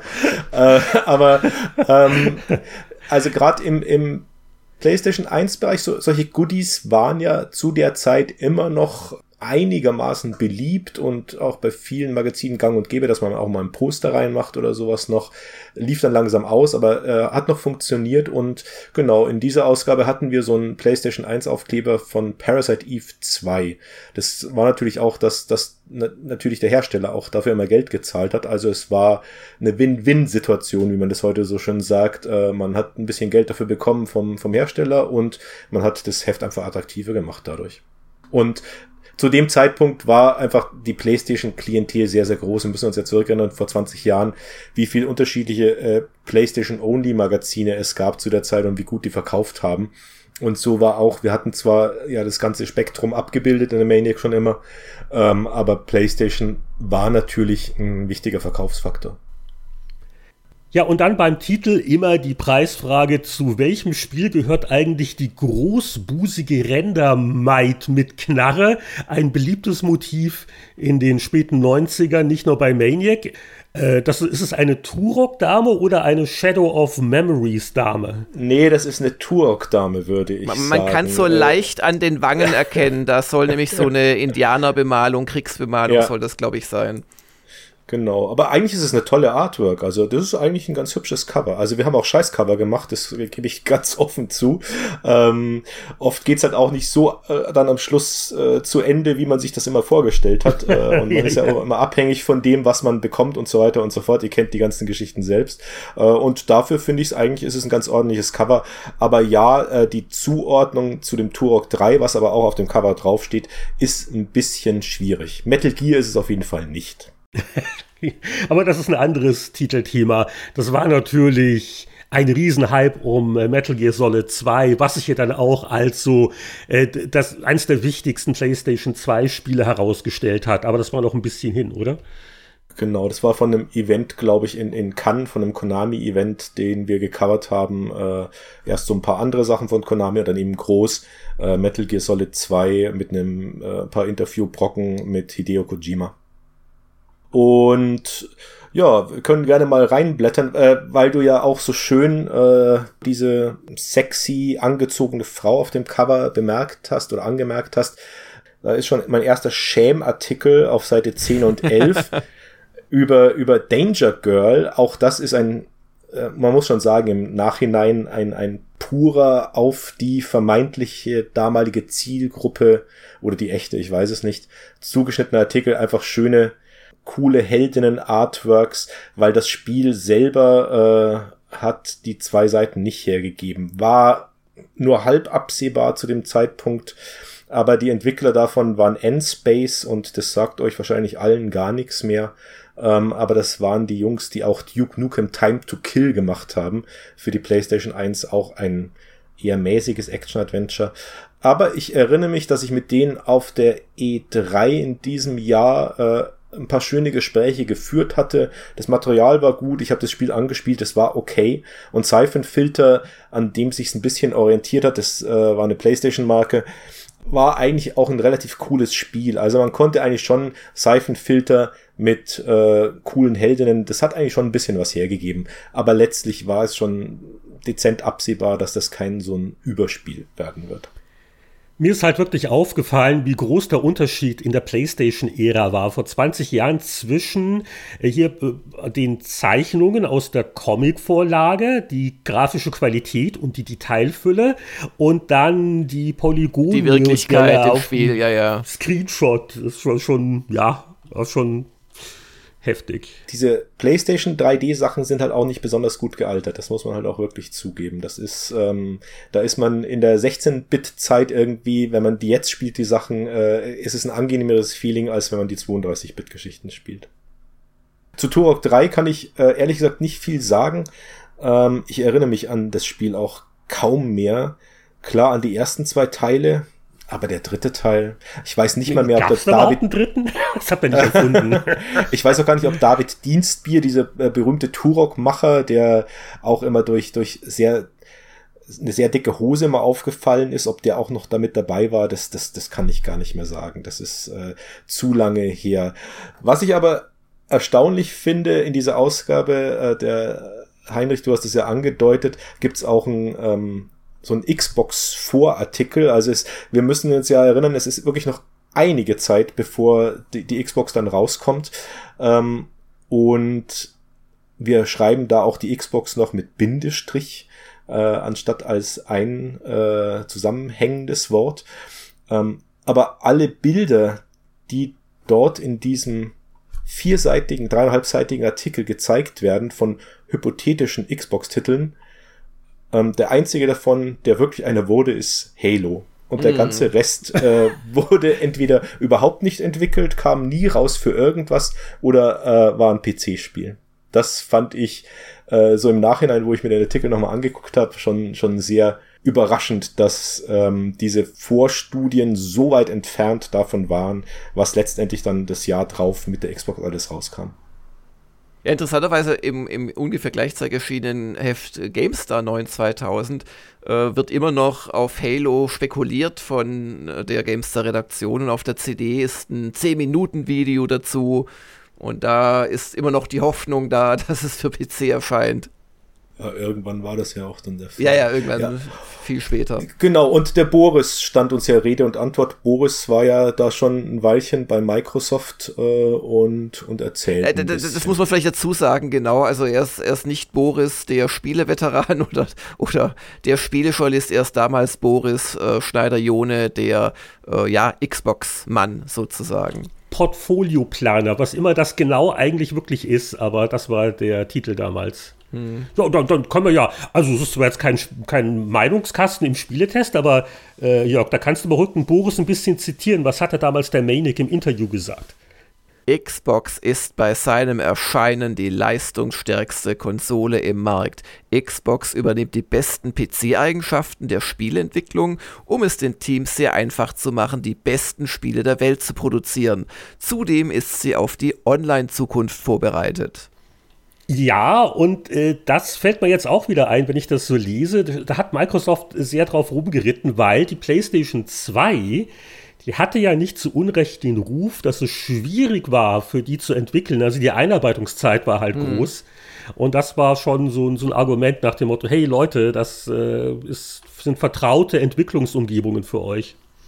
Das war definitiv ein Argument, ja. Die PS2, da hat jeder gejammert zu Anfang und äh, die Brau Leute brauchen auch wirklich so ein, zwei Jahre, bis sie einigermaßen mit dieser mit diesem Gerät zurechtkamen, auch weil die Entwicklungsumgebungen, also die, die Hardware, die man zum Entwickeln äh, kaufen musste, auch unheimlich teuer und unheimlich kompliziert war. Das war bei der Xbox einfach äh, von vornherein entwicklerfreundlicher ausgelegt. Und was, was, ich, was ich auch witzig finde, ist, äh, dieser leistungsfähigste Konsole am, am Markt Claim äh, verfolgt die Xbox ja eigentlich seit ihrer Seit der ersten Generation irgendwie, ne? Das, ja, das ja. höre ich immer und immer und immer wieder irgendwie. Aber mit Online hatten sie auch recht. Online ist ja die Xbox, äh, war sie auch ungeschlagen. Das hat sie ganz toll gemacht, ganz einfach damals. Ich erinnere mich noch äh, wirklich ganz viel online äh, mit, mit, mit Freunden in ganz Deutschland irgendwie ähm, Football oder solche Sachen zu zocken. Xbox Live, das kam aber, glaube ich, so etwa ein Jahr nach dem Launch der Konsole. Das kam ein bisschen später, ne? Genau, das kam nicht zum Tag Launch 1, der Konsole. Ja. Nee, kam nicht am Tag eins. Äh, und blöderweise, ich hatte damals meinen Usernamen, eben den ich auch sonst jetzt ja immer trage, mit, also ich, ich heiß, äh, nenne mich überall Phineas, äh, das ist so ein alter Comic, so Freak Brothers, äh, ist, ein, da, äh, ist eine von den Figuren. Und ich hatte diesen Phineas äh, Usernamen auf der ersten Xbox und mit Xbox Live verknüpft, äh, konnte ihn aber nicht bei der 360 übernehmen, weil damals unsere Xbox-Konten alle auf Boris Kreditkarte, glaube ich, liefen. und, äh, und wir deswegen die nicht übertragen konnten, äh, weil das eben so diese, diese Pressekonten irgendwie waren. Äh, und deswegen Moment, Boris musste dann von seinem Geld. Nein, nein, da ging es nur darum, eine Kreditkarte zu unterlegen, fetzig. Also oder? genau, da war, Ist das war vielleicht noch aktiv? Du kannst ein bisschen online shoppen und dann gucken, ob Boris sich meldet vielleicht. Genau. Ja, oder Boris zahlt seit Jahrzehnten so einen beträchtlichen Tags, äh, Betrag seines Monatsbudgets ja. für irgendwelche Uralt-Presse-Accounts, könnte ja auch sein. Aber es war halt gemein, weil ich an meinen guten alten Usernamen nicht mehr rankam, als dann die 360 hm. kam. Das ist mein Schicksal, ne? Genau, was ist denn euch in der Aufgabe, äh, Ausgabe ah, ich, aufgefallen? Ich muss, äh, Metal Gear Solid 2, du hast ja schon gesagt, äh, das war äh, eine, eine Videopremiere in Cannes und Kojima und ihr habt ja auch wirklich ein Interview und da wurde ja nicht irgendeiner geschickt, der Chefredakteur schon gar nicht, der musste ja zu Hause arbeiten und verantwortlich sein, aber ja. ein hoffnungsvolles Nachwuchstalent, dass er dann also deine Nachfolge angetreten hat und bis heute der Chefredakteur der Manic ist, der Olli Schultes, der ja auch bei uns im Spieleveteranen-Podcast schon war. Hast du da noch Erinnerungen an den hoffnungsvollen jungen Mann? Kannst du uns so sagen, wie du deine Weisheit schon an ihn weitergeleitet hast? Oder wie war das so ungefähr? Ich glaube, der Olli war sogar ein paar Monate vor mir schon bei der Maniac. Also ich kam dahin und wurde allen vorangesetzt, was ja echt fies war von Martin aber irgendwo muss es halt hergekommen sein, keine Ahnung. Ähm, nee, der Olli war immer ein super angenehmer Kollege, äh, also immer zuverlässig, immer freundlich, äh, immer fleißig. Da kann ich nichts drüber kommen lassen und ich muss auch sagen, Respekt, wie lange er auf der Position durchhält, weil es ähm, es sind ja nicht immer leichte Zeiten und das und sowas jetzt, ich meine, der ist seit über 20 Jahren bei Cyber Media, der ist seit 17, 18 Jahren Chefredakteur, aber hält den Laden oder das Heft immer noch am Laufen und deswegen muss ich echt sagen, Respekt. Und hat sich auch seine Liebe, glaube ich, an, an den Games auch nicht irgendwie ähm, vermiesen lassen.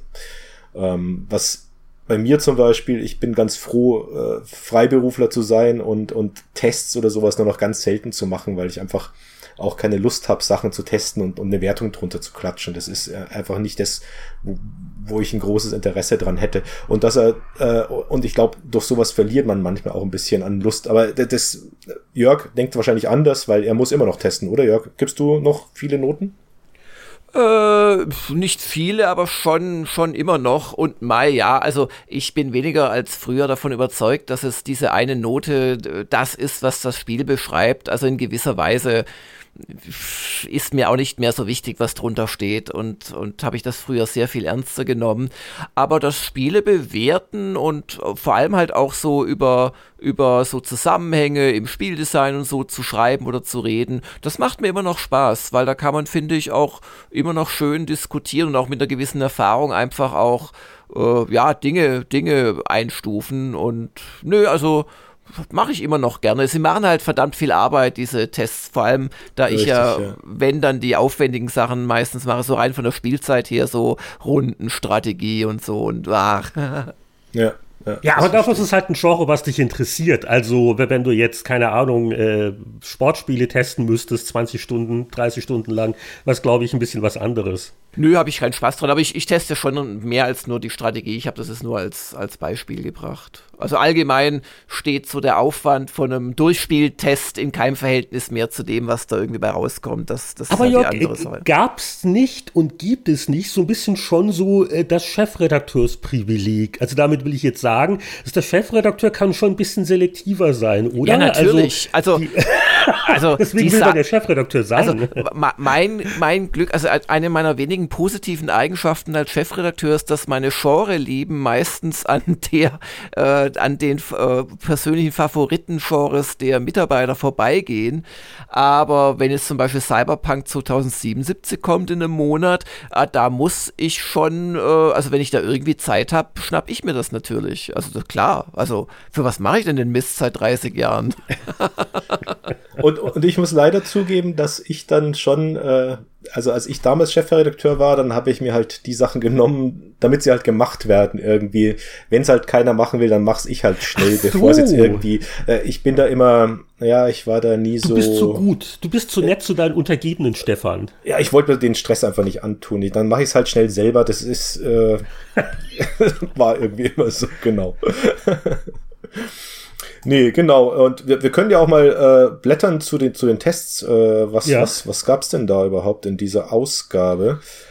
Die großen Über-Mega-Klassiker sind mir jetzt da nicht aufgefallen. Da kannst du mir jetzt gerne widersprechen. Ich war ja, auch vor 20 Jahren ein bisschen mehr auf dem PC unterwegs. Ein Virtual Tennis für Dreamcast war drin und das war einfach wirklich großartig. Da haben wir ganz, ganz viel gespielt in der Redaktion äh, und, und viel Laune mitgehabt.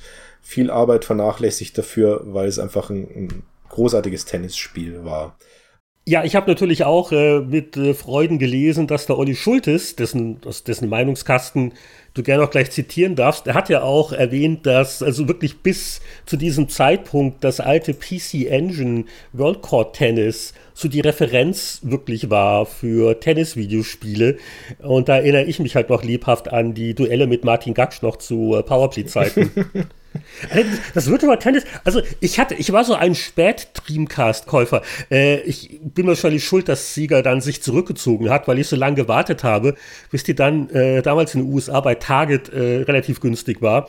Äh, aber äh, ich kann mich nicht entsinnen, das Virtual Tennis wirklich gespielt zu haben. Da habe ich wohl was versäumt. Also ja, hast du ganz sicher. Es ist halt einfach auch ein Multiplayer-Spiel. Also das macht halt äh, zu mehr, ich glaube, allein in der Redaktion immer zu sein und, und Sachen zu, zu mehr zu spielen, solche Geschichten äh, bringt natürlich ein ganz anderes Flair, eine ganz andere Grundstimmung äh, für ein Spiel irgendwie auch rüber denke ich mal. So wie Final Match Tennis äh, dir sicher auch deswegen halt im Kopf bleibt, weil du das mit Martin gespielt hast, ganz einfach. Richtig. Ja. Und nicht allein genau. gegen den, gegen den Computergegner. Und deswegen, ich glaube, bei solchen Sachen ist, ist Multiplayer die Grundlage und dann äh, ein schöner Einzelspieler, wo du auch feilen kannst an deiner Kompetenz und deinen Fähigkeiten. Äh, das ist dann, gibt dann ein tolles Gesamtpaket. Und der, der Olli, der auch selber nämlich Tennis spielt, äh, in, in Realität, auf jeden Fall damals es getan hat, meint hier, dass Virtual Tennis alle Qualitäten eines zeitlosen Klassikers hat hervorragende Optik mit nahezu perfekten Animationen, simple, aber dennoch mit Finessen gespickte Steuerung und ein unglaublich dynamischer Spielablauf faszinieren selbst den härtesten Sportmuffel. Uh. Wie hast du dich denn da geschlagen, wenn ihr das in der Redaktion gespielt habt? Weil, also der Olli war da sicher talentiert, äh, der, der, der Martin hat da auch schon noch mitgeschwungen, oder? Sporadisch, glaube ich. Das, äh, ich erinnere mich nicht mehr so. Der, der, der, der Ulrich hat immer mitgezockt. Äh, und dann äh, gab es eben einen vierten Platz, der dann von David Moore häufig mal belegt wurde oder auch von dem Colin. Ähm, also eigentlich reihum, da hat jeder schon mal mitgemacht. Was natürlich auch dann immer, ich glaube, der die, äh, die Grabbing-Einrichtung, also da, wo wir die Bildschirmfotos gemacht haben und, und äh, da, wo die Konsolen standen und die Fernseher, das war in meinem Büro. Und natürlich ab und zu war die Gaudi halt dann zu groß und dann musste man halt auch wieder ein bisschen alle zur Ruhe aufrufen, wenn man sich konzentrieren musste. genau, das Virtual Tennis. Aber du siehst auch an der Seite davor, äh, dass ich zum Beispiel den Bundesliga 2001 Manager testen musste. Also diese Sportgeschichten. Weil das niemand machen wollte. Äh, genau, die sind immer, äh, solche Dinge sind an mir hängen geblieben, ganz einfach. Vielleicht auch deswegen, weil ich ja daherkam. Ich habe ja einmal aus, also damals, als ich mich bei der Powerplay beworben hatte, habe ich aus irgendeinem Antrieb heraus, ich weiß gar nicht mehr, was mich dazu getrieben hat, weil so cool fand ich Sport- und Rennspiele eigentlich gar nicht, aber ich habe sie ganz gern gespielt. Und dann habe ich wirklich als Genre dahingeschrieben, Lieblingsgenres sind äh, Sport- und Rennspiele. Und der Ralf Müller, der damalige Chefredakteur, hat gejubelt, dass sie endlich einen Deppen finden, der diese Spiele für sie testet. Nein, nein, nein, nein, Stefan. Du hast dir strategisch angeschaut, welche Genres noch offen sind und hast die reingeschrieben. Ja, genau. Und dann hast du damit quasi deine Chancen erhöht. So hast du das gemacht wahrscheinlich. Und, und, und so kam dann auch das Gerücht in der Redaktion immer auf, dass ich mal Sportlehrer gewesen wäre. Ah, ich war okay. kein, also, Das habe ich nicht erfunden. Wo kam das denn hier? Ernsthaft? Ja, ich, ich habe ja Lehramt studiert, aber, aber keinen Sport, aber das wurde dann irgendwie Ah. miteinander verknüpft. Oder ne? dann wurde dir nur der Sportlehrer zugetraut wahrscheinlich. Ja, Aber ja, um, genau. um, um, um, um das auch mal Ist zu das ein sagen, Sportlehrer? Übrigens richtige Lehrer? Das ist mir aber noch nicht ganz klar. Stehen da im Trainingsanzug rum, blasen mal in die Pfeife. vor allem äh, kombinieren sie es häufig mit Kunst auch noch, oder wie man das Fach heute heißt. Aber Die ähm, Streber. mu muss es auch geben. Aber ähm, das Dumme ist natürlich bei solchen äh, Grenzverpflichtungen äh, für, für bestimmte Abseitigkeitsgenres, dass man nach kurzer Zeit schon als Experte gilt und dann erst recht diese Sachen bekommt. Also Ja, da muss ja. man früh in seiner Karriere aufpassen. Das ist ähnlich wie die Schauspieler, die in einer Serie ihren großen Durchbruch haben und dann aber sehr schnell auf eine bestimmte ja. Rollenart festgelegt werden. Das sind so die Probleme, die man hat. Ja, ja. Genau, deswegen, ich habe auch äh, Tocker World Touring Cars äh, in der Ausgabe getestet, aber das machte viel Spaß. Also die ersten Tocker-Spiele von, von Codemasters waren ja relativ gute Rennspiele, wenn ich die noch richtig in Erinnerung habe. Also damals habe ich 85% gegeben. Die waren ein bisschen arcadiger mit Schadensmodell und Pipapo. Also das hat schon viel, viel Spaß gemacht. Wer jetzt uns nicht glauben will, wie groß Sportspiele vor 20 Jahren waren, der findet in der Maniac 9 2000 auch ein Special zum Genre hier mit allen möglichen äh, Grafiken und Statistiken und welche Sportarten und, und die Historie des Genres habt ihr damals schon sehr gut gemacht, so auf die Anfänger auch zurückzublicken. Also das fand ich äh, nochmal sehr amüsant zum, zum Lesen, hat auch ein paar Erinnerungen geweckt. Oder dass es überhaupt äh, noch, noch Eishockeyspiele von anderen Firmen gab, NHL 2K. Für die Dreamcast 82 Prozent äh, immerhin. Ähm, also das, das war schon eine sehr sportliche Ausgabe, aber das Genre hat wirklich gerade die Konsolenlandschaft äh, damals auch sehr stark geprägt. Man muss sich auch vorstellen, wie viel F1-Spiele man in dieser Zeit auch hatte. Also das, das ist heute äh, gar nicht mehr denkbar. Ich glaube, heute gibt's ja nur noch einen, der die Lizenz nutzt, oder? Wenn ich das richtig im Kopf habe, äh, diese Koch-Media-Geschichte, die, die ihre F1-Spiele machen. Aber damals äh, gab's ja wirklich äh, im Jahr fünf verschiedene Anbieter für F1-Spiele. Ähm, ja, das ist unvorstellbar heutzutage, besonders weil auch viel Geld da drin steckte, weil die Lizenz ja auch teuer war. Ähm, ganz erstaunlich. Und worauf ich doch darauf hinweisen will, also wer sich die Ausgabe holt und mal durchblättert, äh, da ist ein tolles Spiel drin, Whip Ribbon, wenn äh, sich einer von euch noch dran was? erinnert. Ja, das Whip Ribbon äh, war ein japanisches, sehr skurriles japanisches Spiel, wo man mit so einem Häschen über äh, so eine Art Vektorlandschaft marschierte und dann äh, zum rechtzeitig bestimmte Tasten gedrückt hat, um Hindernisse zu überwinden. Ähm, und das zu, zu der Hintergrundmusik. Äh, und dann entweder ist man evolviert in, in, in irgendein besseres Männchen oder man ist dann zum Wurm geworden, wenn man zu oft versagt hat. Ähm, ganz skurriles Teil, aber vom ga- ganz tolle Atmosphäre und man konnte, wenn ich mich recht erinnere, äh, seine eigenen Musik-CDs einlegen und die haben dann eigene Welten generiert, äh, Laufwelten, über die man dann gegangen ist mit diesem Häschen. Ich, ich gucke gerade fasziniert auf die Screenshots. Das ist ja wirklich so, also schlichter geht's nicht. So schwarz-weiß Vektor-Grafikmalerei. Das ist so, so Vectrex-Style, die ganze Geschichte. Vectrex, genau das, ja. Ja. 77 Prozent von Stefan Freundorfer persönlich getestet. Okay. Ja, Also ja, das, das wäre jetzt so dein, dein Geheimtipp aus der Ausgabe. Mir hat das jetzt nichts gesagt. Äh, ja, ist mittlerweile aber auch ein bisschen teuer geworden, weil es wirklich ein Geheimtipp ist, hat nicht groß verkauft und äh, ist mittlerweile ein recht beliebtes Sammelobjekt äh, im PlayStation 1 Segment geworden. Das heißt, wer es damals gekauft hat, zum Niedrigpreis von 30 Mark, der hat eine gute Kapitalanlage getätigt. Der, ja, am besten eingeschweißt, der, dann hat er schon ein kleines Schätzchen zu Hause, definitiv. Rick Ribbon. Klingt irgendwie wie so ein Erkältungsmittel, aber das, das war was anderes. Whip Ribbon, okay. Äh, äh, und vielleicht nur noch, noch ein Satz, weil, also ich bin jetzt auch über das Blättern wieder drauf gestoßen. Da war doch mal was.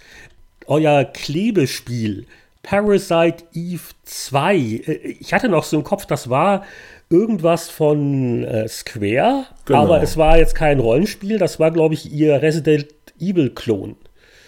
Irgendwie sowas. Ich habe diese Sachen aber auch nie groß verfolgt, ehrlich gesagt. Square-Sachen haben sich damals gut verkauft und waren immer tolle Themen, deswegen wurden die immer groß aufgezogen, aber es, es war nicht, nicht wirklich meine Welt, in, in der ich da gespielt hätte. Was ist denn die Welt, in der Jörg vor 20 Jahren gespielt hat? Das ist die Welt von GameStar natürlich gewesen und ähm, ja, ich muss sagen, ich war erst sehr kritisch, wollte aus Höflichkeit nicht sagen, was das Cover der Maniac äh, 9 2000 anbelangt. Und dann habe ich so ein bisschen weiter geguckt und habe das Cover der GameStar 9 2000 gesehen und muss sagen, ähm, 3 zu 0 für Maniac. Ähm, äh, ja, also, ähm, man sieht einen nicht sonderlich schönen Tiger, also von Black and White, das ist das Hauptcover-Thema. Und äh, ja, er sieht nicht so wirklich toll aus. Also er sieht nicht so schön aus, wie sie damals, diese ganzen großen Monster, diese Tierwesen äh, im tatsächlichen Spiel gewirkt haben. Und ähm, leider kommt noch nicht ganz rüber, finde ich, so rein farblich, dass der Tiger eine kleine Menschenfigur in seiner linken Faust hält. Ach, tatsächlich? So da, ja, ja. Jetzt, wo du sagst. ja, ja, wenn, wenn, man das besser sehen würde, ich glaube, dann würde die Artwork besser funktionieren bei aller beschränkten Schönheit, die die Grafik Deswegen an reicht halt das Mäulchen auch so auf. ja, ja. Und das war ja auch der Witz. Und Black and White, muss ich sagen, da, da war ich von Anfang an angefixt. Es war irgendeine E3 gewesen, äh, wo mich der Molyneux noch vor Messestart, ich weiß noch, wie ich äh, mich quasi an den, an den Empfangsherren äh, äh und Damen so vorbei wuseln musste, weil eigentlich durfte die Presse erst immer ab 10 auf die Messe und die Hersteller schon ab 9 und ich hatte einen Termin halt um 9 schon. Und da gab es noch damals, ich weiß nicht, war das, war das die beiden Jahre in Atlanta oder war das, nee, das muss schon äh, wieder in Dings gewesen sein, Los Angeles. Da gab es auch so eine Halle mit so kleinen Ständen. Das, die war so unten drin, so in so, einer, so einem halben Keller im Prinzip, so Sutere. Das war die, das war die Kentia Hall. Ja, die genau, die Kentia Hall. Ja, ja. Genau. Und da war das drin und da hat er mir ein neues Spiel gezeigt, das noch keinen Namen hatte und das beruhte darauf, dass er von ganz weit oben auf den Planeten auf die Erde runtergezoomt hat und auf ein Dorf mit kleinen Männchen. Und das war quasi die Vorstufe von Black and White. Da hatte es aber den Namen noch nicht. Und äh, daraus wurde dann eben Black and White. Und wie wir hier getitelt haben, damals erstmals gespielt. Peter Molyneux vereint drei Welten, Aufbaustrategie, 3D-Pracht und Edel-Pokémon. Und ähm, das haben wir dann auch im EDI aufgegriffen und waren auch ganz stolz, weil wir als einzige nach tagelangen Verhandlungen, ich weiß nicht, ob ich das war oder der Gunnar, auf jeden Fall, ich kannte die Kathy Campos, die Pressesprecherin damals, kannte ich recht gut nach tagelangen Verhandlungen mit der haben Gunnar Lott und Jörg Spormann eine Vorzugsbehandlung beim Pressetermin erhalten. Und extra für GameStar kam Peter Molyneux direkt von einem USA-Flug ins Büro, macht eine kurze Einweisung und ließ uns dann vertrauensvoll, heutige Klammer auf, weil, weil vollkommen gefettleckt wahrscheinlich, Klammer zu, mit seinem Spiel allein, während Vertreter anderer Hefte nach einem Tag den Heimflug antreten verabreden mussten, konnten wir uns zwei Tage intensiv mit dem Spiel beschäftigen. Ja, ja. Ich hatte gedacht, der ist bei Electronic Arts im Büro und nicht in der Redaktion. naja, und dann gab es halt eine riesengroße Preview und ähm, der Gunnar Lott war da auch sehr begeistert und äh, kritisiert die ungewohnte, längst nicht perfekte Steuerung als einziges. Und die war dann in der Tat auch im fertigen Spiel so ein bisschen, naja, man konnte schön seiner Riesenkuh irgendwelche Schläge ins Gesicht verpassen, um sie zu trainieren oder zu bestrafen. Aber das eigentliche Spiel, da kommen wir auch sicherlich noch mal in, in, in vielen Ausgaben beim Test. Es dauert noch ein bisschen. Das dauert noch ein genau. bisschen. Wenn der Test dann kommt, äh, vor allen Dingen auch, ich weiß nicht, ob er da irgendeinen auftreiben können aus äh, der PC Games Ecke, weil das war ja der Running Gag, das Entwicklertagebuch wo man wahrscheinlich ursprünglich gedacht hat, naja, das sind so, so fünf, sechs Folgen, aber dann hat sich das Spiel halt jahrelang verzögert und das Entwicklertagebuch kam Ende. Das war schön, ja. Ja, man musste dann diesen äh, tapferen Ex- oder immer noch PC Games Autoren, müsste man dann mit dem Mick Schnelle zusammenbringen, der es für uns dann später getestet hat. Ach, das wird lustig, das müssen wir mal gucken. Ah, okay, gut. Dann naja. Und ja. sonst, also ich will es auch ein bisschen kurz machen, weil wir, wir, wir haben ja schon lange die Maniac gehabt und sicherlich willst du auch noch ein oder anderthalb Spiele und Artikel aus der Powerplay gleich vorschlagen. Äh, aber sonst war es eine erstaunlich schwache Ausgabe. Es gab viele spannende Previews, AOE 2, Conquerors, äh, Grand Prix 3, nee, das haben wir sogar getestet, aber so die wahnsinns großen Tests aus dem Grand Prix gab es eigentlich ja, nicht. Wo, wobei die GameStar hat sich getraut, mal zu sagen, okay, jetzt testen wir das mal, äh, weil es gab ja viele, viele Betas und zwar Counter-Strike, ich glaube, der ja, Platte 90 ist eine ja. Ausgabe. Also ja. das, wobei, das ist ja so wieder jetzt ein Thema für sich. Und äh, ich äh, war so ein bisschen erstaunt, als ich meinen Meinungskasten zur Icewind Dale äh, gelesen hatte. Klinge ich ein bisschen genervt. 81 Prozent ähm, und Icewind Dale, das war halt äh, ein Spiel mit der Baldur's Gate Engine, das aber bei Black Isle, also bei Interplay entwickelt worden ist. Und das war halt ein im Vergleich zu Baldur's Gate doch erheblich kampflastigeres äh, Spielerlebnis. Alle paar Pixel stolpere ich in den nächsten langwierigen Großkampf, der nur mit intensivem Charakter-Mikromanagement zu gewinnen ist.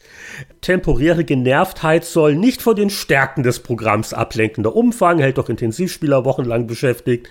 Kampfsystem ist fantastisch, um die Schützlinge in Ruhe zu kommandieren. Also ja, ich habe dann schon noch die positiven Aspekte versucht. Äh, aber ja, wenn sie schon immer anspruchsvolle Rundentaktik mochten. Also äh, das war natürlich dieses Pause-and-Play-System, aber ähm, ja, da war schon sehr viel Pause gefragt, um da durchzukommen.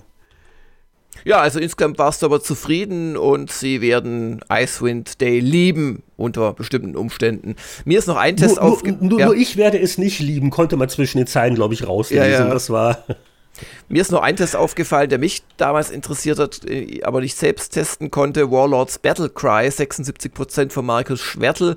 Dazu muss man wissen, dass ich ein ziemlicher Warlords-Fan war. Das war ja so eine äh, Mischung aus einem ganz simplen Civilization quasi mit ein bisschen Truppen nachbauen und so Herr der Ringe inspirierten Fantasy-Runden-Taktikspiel. Und ähm, das hat sich dann halt irgendwann runden taktisch wohl nicht mehr an Mann bringen lassen und daraufhin haben sie es halt auf Echtzeit umgestellt. Und das war eben Warlords Battle Cry. Und der Markus hat dann aber durchaus gelobt, gut geklaut. Beim Spielen gibt es immer mehr Kleinigkeiten wie magische Gegenstände zu entdecken, die das Programm wohltun von anderen Echtzeitstrategievertretern abheben. Also unter anderem hat man auch seine Helden weiterhin im Level gesteigert, was ja jetzt bei einem normalen Echtzeitstrategiespiel eher selten ist. mittlerweile gibt es das schon auch teilweise, aber damals war das eher selten. Soweit, das Battle Cry hat sich auch so ein bisschen strategisch schon langsamer gespielt als so die typischen Command Conquers, aber dann doch eben nur 76 Prozent. Jetzt muss ich doch mal den Stefan fragen. Wahrscheinlich hast du dich nicht allzu sehr mit PC-Spielen beschäftigt vor 20 Jahren, oder? Weil bei Maniac war ja alles nur auf Konsolen ausgerichtet. Oder hast du so heimlich äh, am Wochenende auch mal am PC gespielt? Also ich, ich kam ja von der Powerplay rüber das Jahr zuvor, wo natürlich nur PC äh, gemacht wurde, aber ich habe wirklich relativ schnell den PC beiseite gestellt, einfach weil äh, als Multiplattform-Magazin, das wir waren, im Konsolenbereich einfach auch so viel zu spielen und zu tun war und anzugucken war, dass man eigentlich gar nicht mehr die Zeit hatte, noch zusätzlich den PC irgendwie zu Rate zu ziehen. Ich habe den natürlich einen PC zu Hause gehabt, habe da ähm, primär Internet gemacht, äh, und ein bisschen eBay. genau. Damals, damals war eBay noch sehr interessant zum Sammeln. Ähm, und äh, habe ihn aber wirklich kaum zum, zum Spielen verwendet. Ich glaube, ich habe so ein paar größere Sachen, so ein Age of Empires zum Beispiel, solche Geschichten habe ich schon noch drauf gespielt, aber äh, ansonsten äh, primär Konsole. Ja, wenn wir schon von Multiplattform-Hälften hier reden, äh, dann schalten wir doch ja noch den Turbo in der Zeitmaschine an, um ins Jahr 1990 zu kommen. Die Powerplay 99, wollen wir hier nicht vergessen, hatte auch ein äh, sehr schöne Titelartwork. Wie, wie immer äh, in dieser Ära ist ein bisschen äh, Detektivarbeit gefragt, um das Titelbild mit einem bestimmten Titeltext in Verbindung zu bringen. Aber es gehört zu Wonderland, traumhaft, feines Fantasy-Adventure. Das war natürlich äh, das mit Spannung erwartete neue Projekt von Magnetic Scrolls, die nach äh, Spawn und Guild of Thieves, wie sie alle hießen, ein ganz neues System äh, gebastelt hatten. War ja dann nicht so erfolgreich, aber da kommt ja noch mal der Test. Ähm, aber das war auf jeden Fall diese, diese durchgeknallte Wunderland-Grafik, die einen sehr bunten Titel hier uns beschert hat. Was ich aber auch abgefahren finde, ich habe dir jetzt auch ein bisschen durchgeblättert, dass äh, erstmal das Preview ja nur eine Seite beträgt und der Titel des Spiels im Preview nicht erkenntlich ist. Also du weißt, äh, wenn du nicht im Fließtext guckst, guckst nicht, dass es sich um Wonderland handelt hier. Also nicht nur auf dem Cover ist es schwer zu erkennen, worum es sich hier handelt, sondern auch im Heft selbst. Ja, also es heißt ja wunderbar in der Überschrift. Ich glaube, das haben wir ja, unseren wunderbar. Lesern schon zugetraut, dass sie das auf die Reihe kriegen. Okay. Na wunderbar.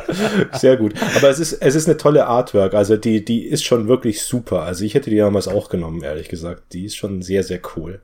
Äh, ist auch was, was sehr ikonisch ist. Also äh, habe ich immer im Hinterkopf und mir fällt dazu immer Wonderland ein, ganz einfach, weil man, weil das Cover damals ja auch so aussah von dem Spiel. Und äh, hast du damals die Powerplay als Leser verfolgt? So, also rein aus Höflichkeit musst du jetzt schon irgendwas dazu sagen und noch irgendwelche Erinnerungen? Ich habe natürlich die Powerplay gelesen. Also ich, ich war auch ASM-Leser. Ich war, äh, also ich habe beide gekauft, sowohl Powerplay als auch ASM. Ich fand die Powerplay äh, natürlich immer ein bisschen, also ich, ich war eher der Powerplay-Mensch. Ich weiß, dass es heute die zwei großen Lager gibt zwischen den großen ASM-Fans und Powerplay-Fans. Äh, ich habe trotzdem immer auch die ASM gelesen, weil die einfach so viel, so eine Fülle hatte. Da waren so viele Titel drin. Ich glaube, ich zu dem Zeitpunkt dann schon nicht mehr, aber äh, so in meiner C64 Amiga Dings, die ersten paar Jahre habe ich äh, ASM äh, gekauft und gelesen, ganz stark und äh, in der PC-Zeit dann Powerplay. War jetzt in der Ausgabe speziell irgendein Spiel drin, an das du dich auch noch erinnerst? Ja gut, äh, das Powermonger ist als Preview drin, da erinnere ich mich, dass ich es äh, nicht wirklich kapiert habe. äh. Da kriegst nicht nur die, das fertige Produkt war doch ein bisschen. Ansonsten, es ist eigentlich eine relativ schwache Ausgabe, was, was, was die Tests anbelangt. Es, es sind ein paar äh, schöne Verrisse drin, ja, aber. Ich weiß nicht, woran das liegt, ob das äh, so eine schwache äh, auch Übergangsphase war oder sowas. Eigentlich ist ja fast die, die Konsolenecke äh, am, am spannendsten. Äh, also erheblich spannender auf jeden Fall als die PC-Games, die da abgebildet sind. Aber ihr habt ja auch ein schönes äh, Special gemacht, ein Genre-Special, das glaube ich noch ein bisschen schöner ist als das Sportspiel-Special in der Maniac, nämlich ein Rollenspiel Special, Bestien und Barden.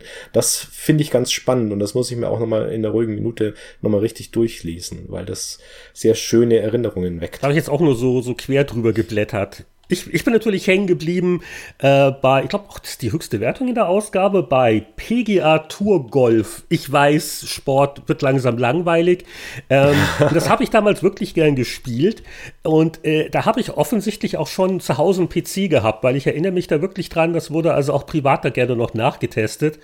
Und das war halt. Ähm, ein relativ unkompliziertes, so semi-realistisches Golf, so das Beste, das es seit Leaderboard gab.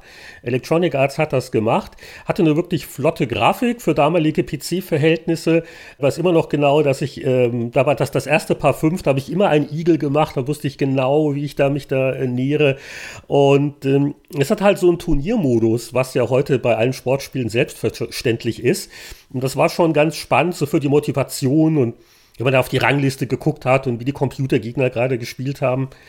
Und äh, ja, ich, ich zitiere mich jetzt einfach mal. So viele Golfsimulationen sind seit dem Klassiker Leaderboard erschienen, doch keine machte so viel Spaß wie dieser einfache, aber Spielspaß strotzende Oldie. Electronic Arts hat endlich den Birdie geschafft. PGA Tour Golf hat eine nahezu identische Steuerung und sorgt dank des motivierenden Turniermodus für noch mehr äh, Spannung, wobei der Martin Gaksch hat äh, nicht zu Unrecht in seinem Meinungskasten auch noch ein bisschen äh, das bemängelt, was eben nicht identisch ist bei der Steuerung, das Patten. Das war bei Leaderboard etwas feiner. Ja, Jörg, was hast du gezockt in diesem Jahr, in dieser Ausgabe?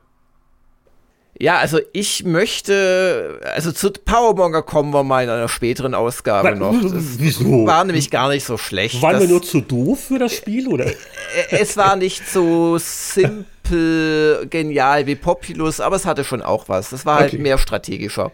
Wenn der Test kommt, dann. Wenn der Test kommt, versuche ich mich dran zu erinnern, wie ich es damals spielen konnte. Aber ich meine, wenn er das schon hier nicht ganz richtig einordnet, ihr beiden, dann möchte ich doch noch zu einem anderen Spiel kommen, zu einem, einem unbändigen Kampf im Kolonialzeitalter, zu einer der Wertungen, wo ihr, glaube ich, mehrere Nullen hinten dran vergessen habt. Es geht um Rocks Drift. Und das war irgendein Kampf äh, im, im Ende des 19. Jahrhunderts zwischen irgendwelchen Buren und Engländern, wenn ich das irgendwie richtig mitbekomme. Und schon der Screenshot dieses halbseitigen Hochkanttests lässt Schlimmes ahnen, finde ich. Aber man soll ja nicht von der Grafik aufs Spiel schließen. Darum ja, die Grafik war ja noch eine der relativen Stärken. ja, die hat 44% bekommen. Äh, nicht ganz so gut war der Sound mit 9%. Ich glaube, da gab es nur Gepiepse wahrscheinlich oder so. Aber äh, da musst du mir jetzt helfen als Powerplay-Experte, Heinrich. Äh, allzu oft seid ihr nicht im einstelligen Wertungsbereich gewesen. Und selbst im einstelligen Wertungsbereich ist Rocks Drift, glaube ich, noch eine Ausnahme nach unten. Ja, also zumindest zu meiner Zeit war es die niedrigste Wertung. Es kann sein, dass in der Powerplay-Spätphase, wo ich das Heft nicht mehr verfolgt habe, dass da vielleicht noch mal was kam. Da möge mich korrigieren. Aber ich denke mal, äh, diese Gesamtwertung, die wurde nicht unterboten. Und die Zahl Vier, lautet. vier Prozent, vier Prozent auf Amiga und Atari. Und die MS-DOS-Fassung, die in Vorbereitung war, hat dann sicherlich 5% bekommen. Hat eine rauskam. Gurke, hat einen sich äh, selbst würgenden Michael Hengst mit einem Hilfeschrei als Sprechblase. Und ich darf ihn zitieren. Himmel hilf, man sollte einigen Nachfahren der stolzen Zulus mal diese Diskette zuspielen. Bei dem anschließenden Massaker unter den Programmierern wäre ich gern dabei. Nicht nur, dass der historische Hintergrund für meinen Geschmack zu sehr verherrlicht wird, auch spielerisch, taktisch und technisch ist Rocks Drift ein Programm übelster Sorte. Das einzig Positive an diesem schwachsinnigen Programm sind die putzigen Sprites. Ja, und nach diesem äh, Tiefpunkt der Ausgabe, äh, Stefan, du hast ja schon gemeint, so die Highlights sind eher im Konsolenteil. Ähm, hast du da noch eine schön hohe Wertung vielleicht zur Abwechslung, wo du was zitieren magst? Ja, habe ich. Also ich persönlich habe damals äh, Konsolen-Puzzlespiele bevorzugt. Da sind ein paar schöne Sachen dabei. Pusnik zum Beispiel, du testest Columns, äh, Shanghai ist dabei. Aber die richtig hohe Wertung und das Martin Gaksch super Grinsegesicht äh, gibt's für Thunder Force 3, also eine Fortsetzung der berühmten äh, Shoot'em Up Reihe auf Mega Drive. Und der Martin meint da, und ich muss ihm einfach glauben, denn ich habe damals ein, ich war ja ein Super Nintendo äh, Twen und leider kein Mega Drive Mensch. Sega hat mich äh, lange Zeit nicht so stark interessiert, aber Martin meint auf jeden Fall, mit Thunder Force 3 liegt nun die definitive Action-Orgie fürs Mega Drive vor. Es ist beeindruckend, wie die Japaner es geschafft haben, fantastische Grafiken, packende Melodien und eine ausgezeichnete Spielbarkeit unter einen Hut zu bringen. Und er schreibt auch noch, eine so konsequente Extra-Ausnutzung ist ebenfalls einmalig. Kein Action-Freak kommt an diesem Edelmodul vorbei, egal wie viel und welche anderen Ballerspiele er schon besitzt. Ich musste damals fürs Ballern in die Spielhalle gehen äh, und noch meine Marktstücke verschwenden. Ähm, aber heutzutage kann man ja Thunder Force 3 zum Glück auch wieder für einen überschaubaren Obolus selbst zocken, denn das ist, glaube ich, bei dem Mega Drive Mini mit an Bord, oder? Ich habe es neulich angespielt, letztes Jahr, ist auch schon Weichen hier. Und äh, ja, also was auch Martin so ein bisschen andeutet, so dieses äh, so ein bisschen auswendig lernen, teilweise schadet nicht. Der Schwierigkeitsgrad ist nicht milder geworden. Aber äh, es hat sich so rein technisch gut gehalten. Also ist schon, schon sehr sehenswert, aber da brauchst du wirklich ähm, Beharrlichkeit, um da auf äh, einen grünen Zweig zu kommen damit wären wir doch schon wieder am Ende unserer heutigen Zeitreise, die besonders viele Hefte und einen besonders angenehmen und spannenden Gast hatte. Vielen Dank, lieber Stefan. Ich danke euch, besonders hier vorne war es richtig bequem. Genau, jetzt musst du aber dann irgendwann aussteigen. Wir lassen dich hoffentlich im richtigen Jahrzehnt zurück. Oder, oder Stefan, sollen wir dich vielleicht, wäre es nicht schön, nochmal in den 80ern aussteigen zu dürfen? Ah, es wäre so wunderbar. Ich wünsche mir diese Zeit so zurück. Ihr wisst es ja. Nicht umsonst sammelt man tausende von Spiele an. Das Einzige, was man will, ist äh, einfach wieder dort zu sein, wo man am glücklichsten war. Wir hatten noch so viel Haare am, am jüngsten. und Hormone. Genau, Haare, Hormone. Die Musik war ja. besser. Hoffnungen. Hoffnung. Wir, wir hoffen auf jeden Fall, dass ihr uns auch nächste Woche wieder einschaltet. Äh, zumindest die Patreon-Unterstützer, die kriegen ja mehr Episoden. Der Rest der Welt hört uns in zwei Wochen wieder beim Spieleveteranen-Podcast. Aber alle hören jetzt noch hier dreistimmigen, Soundchip sprengenden Verabschiedungsgesang. Tschüss!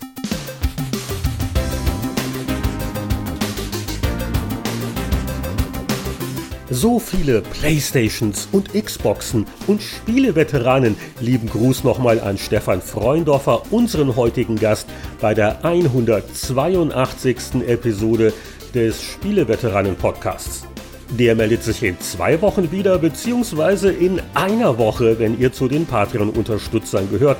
Die grüßen wir natürlich auch wieder unter besonderer namentlicher Erwähnung der Helden, die da heißen. Alexander Schulz, Christian Kohlheim, Gronk, Heinrich von Weilnau, Champa, Lüder Görtmüller, Marc-Alexander Grundke, Mario Stritzelberger, Markus Werner, Pascal Wiederkehr, Rucky Won, Tobias Navarra und Whitebed bleibt bis zum nächsten Mal. Wie immer brav, verspielt und gesund. Wir hören uns wieder beim Spieleveteranen-Podcast.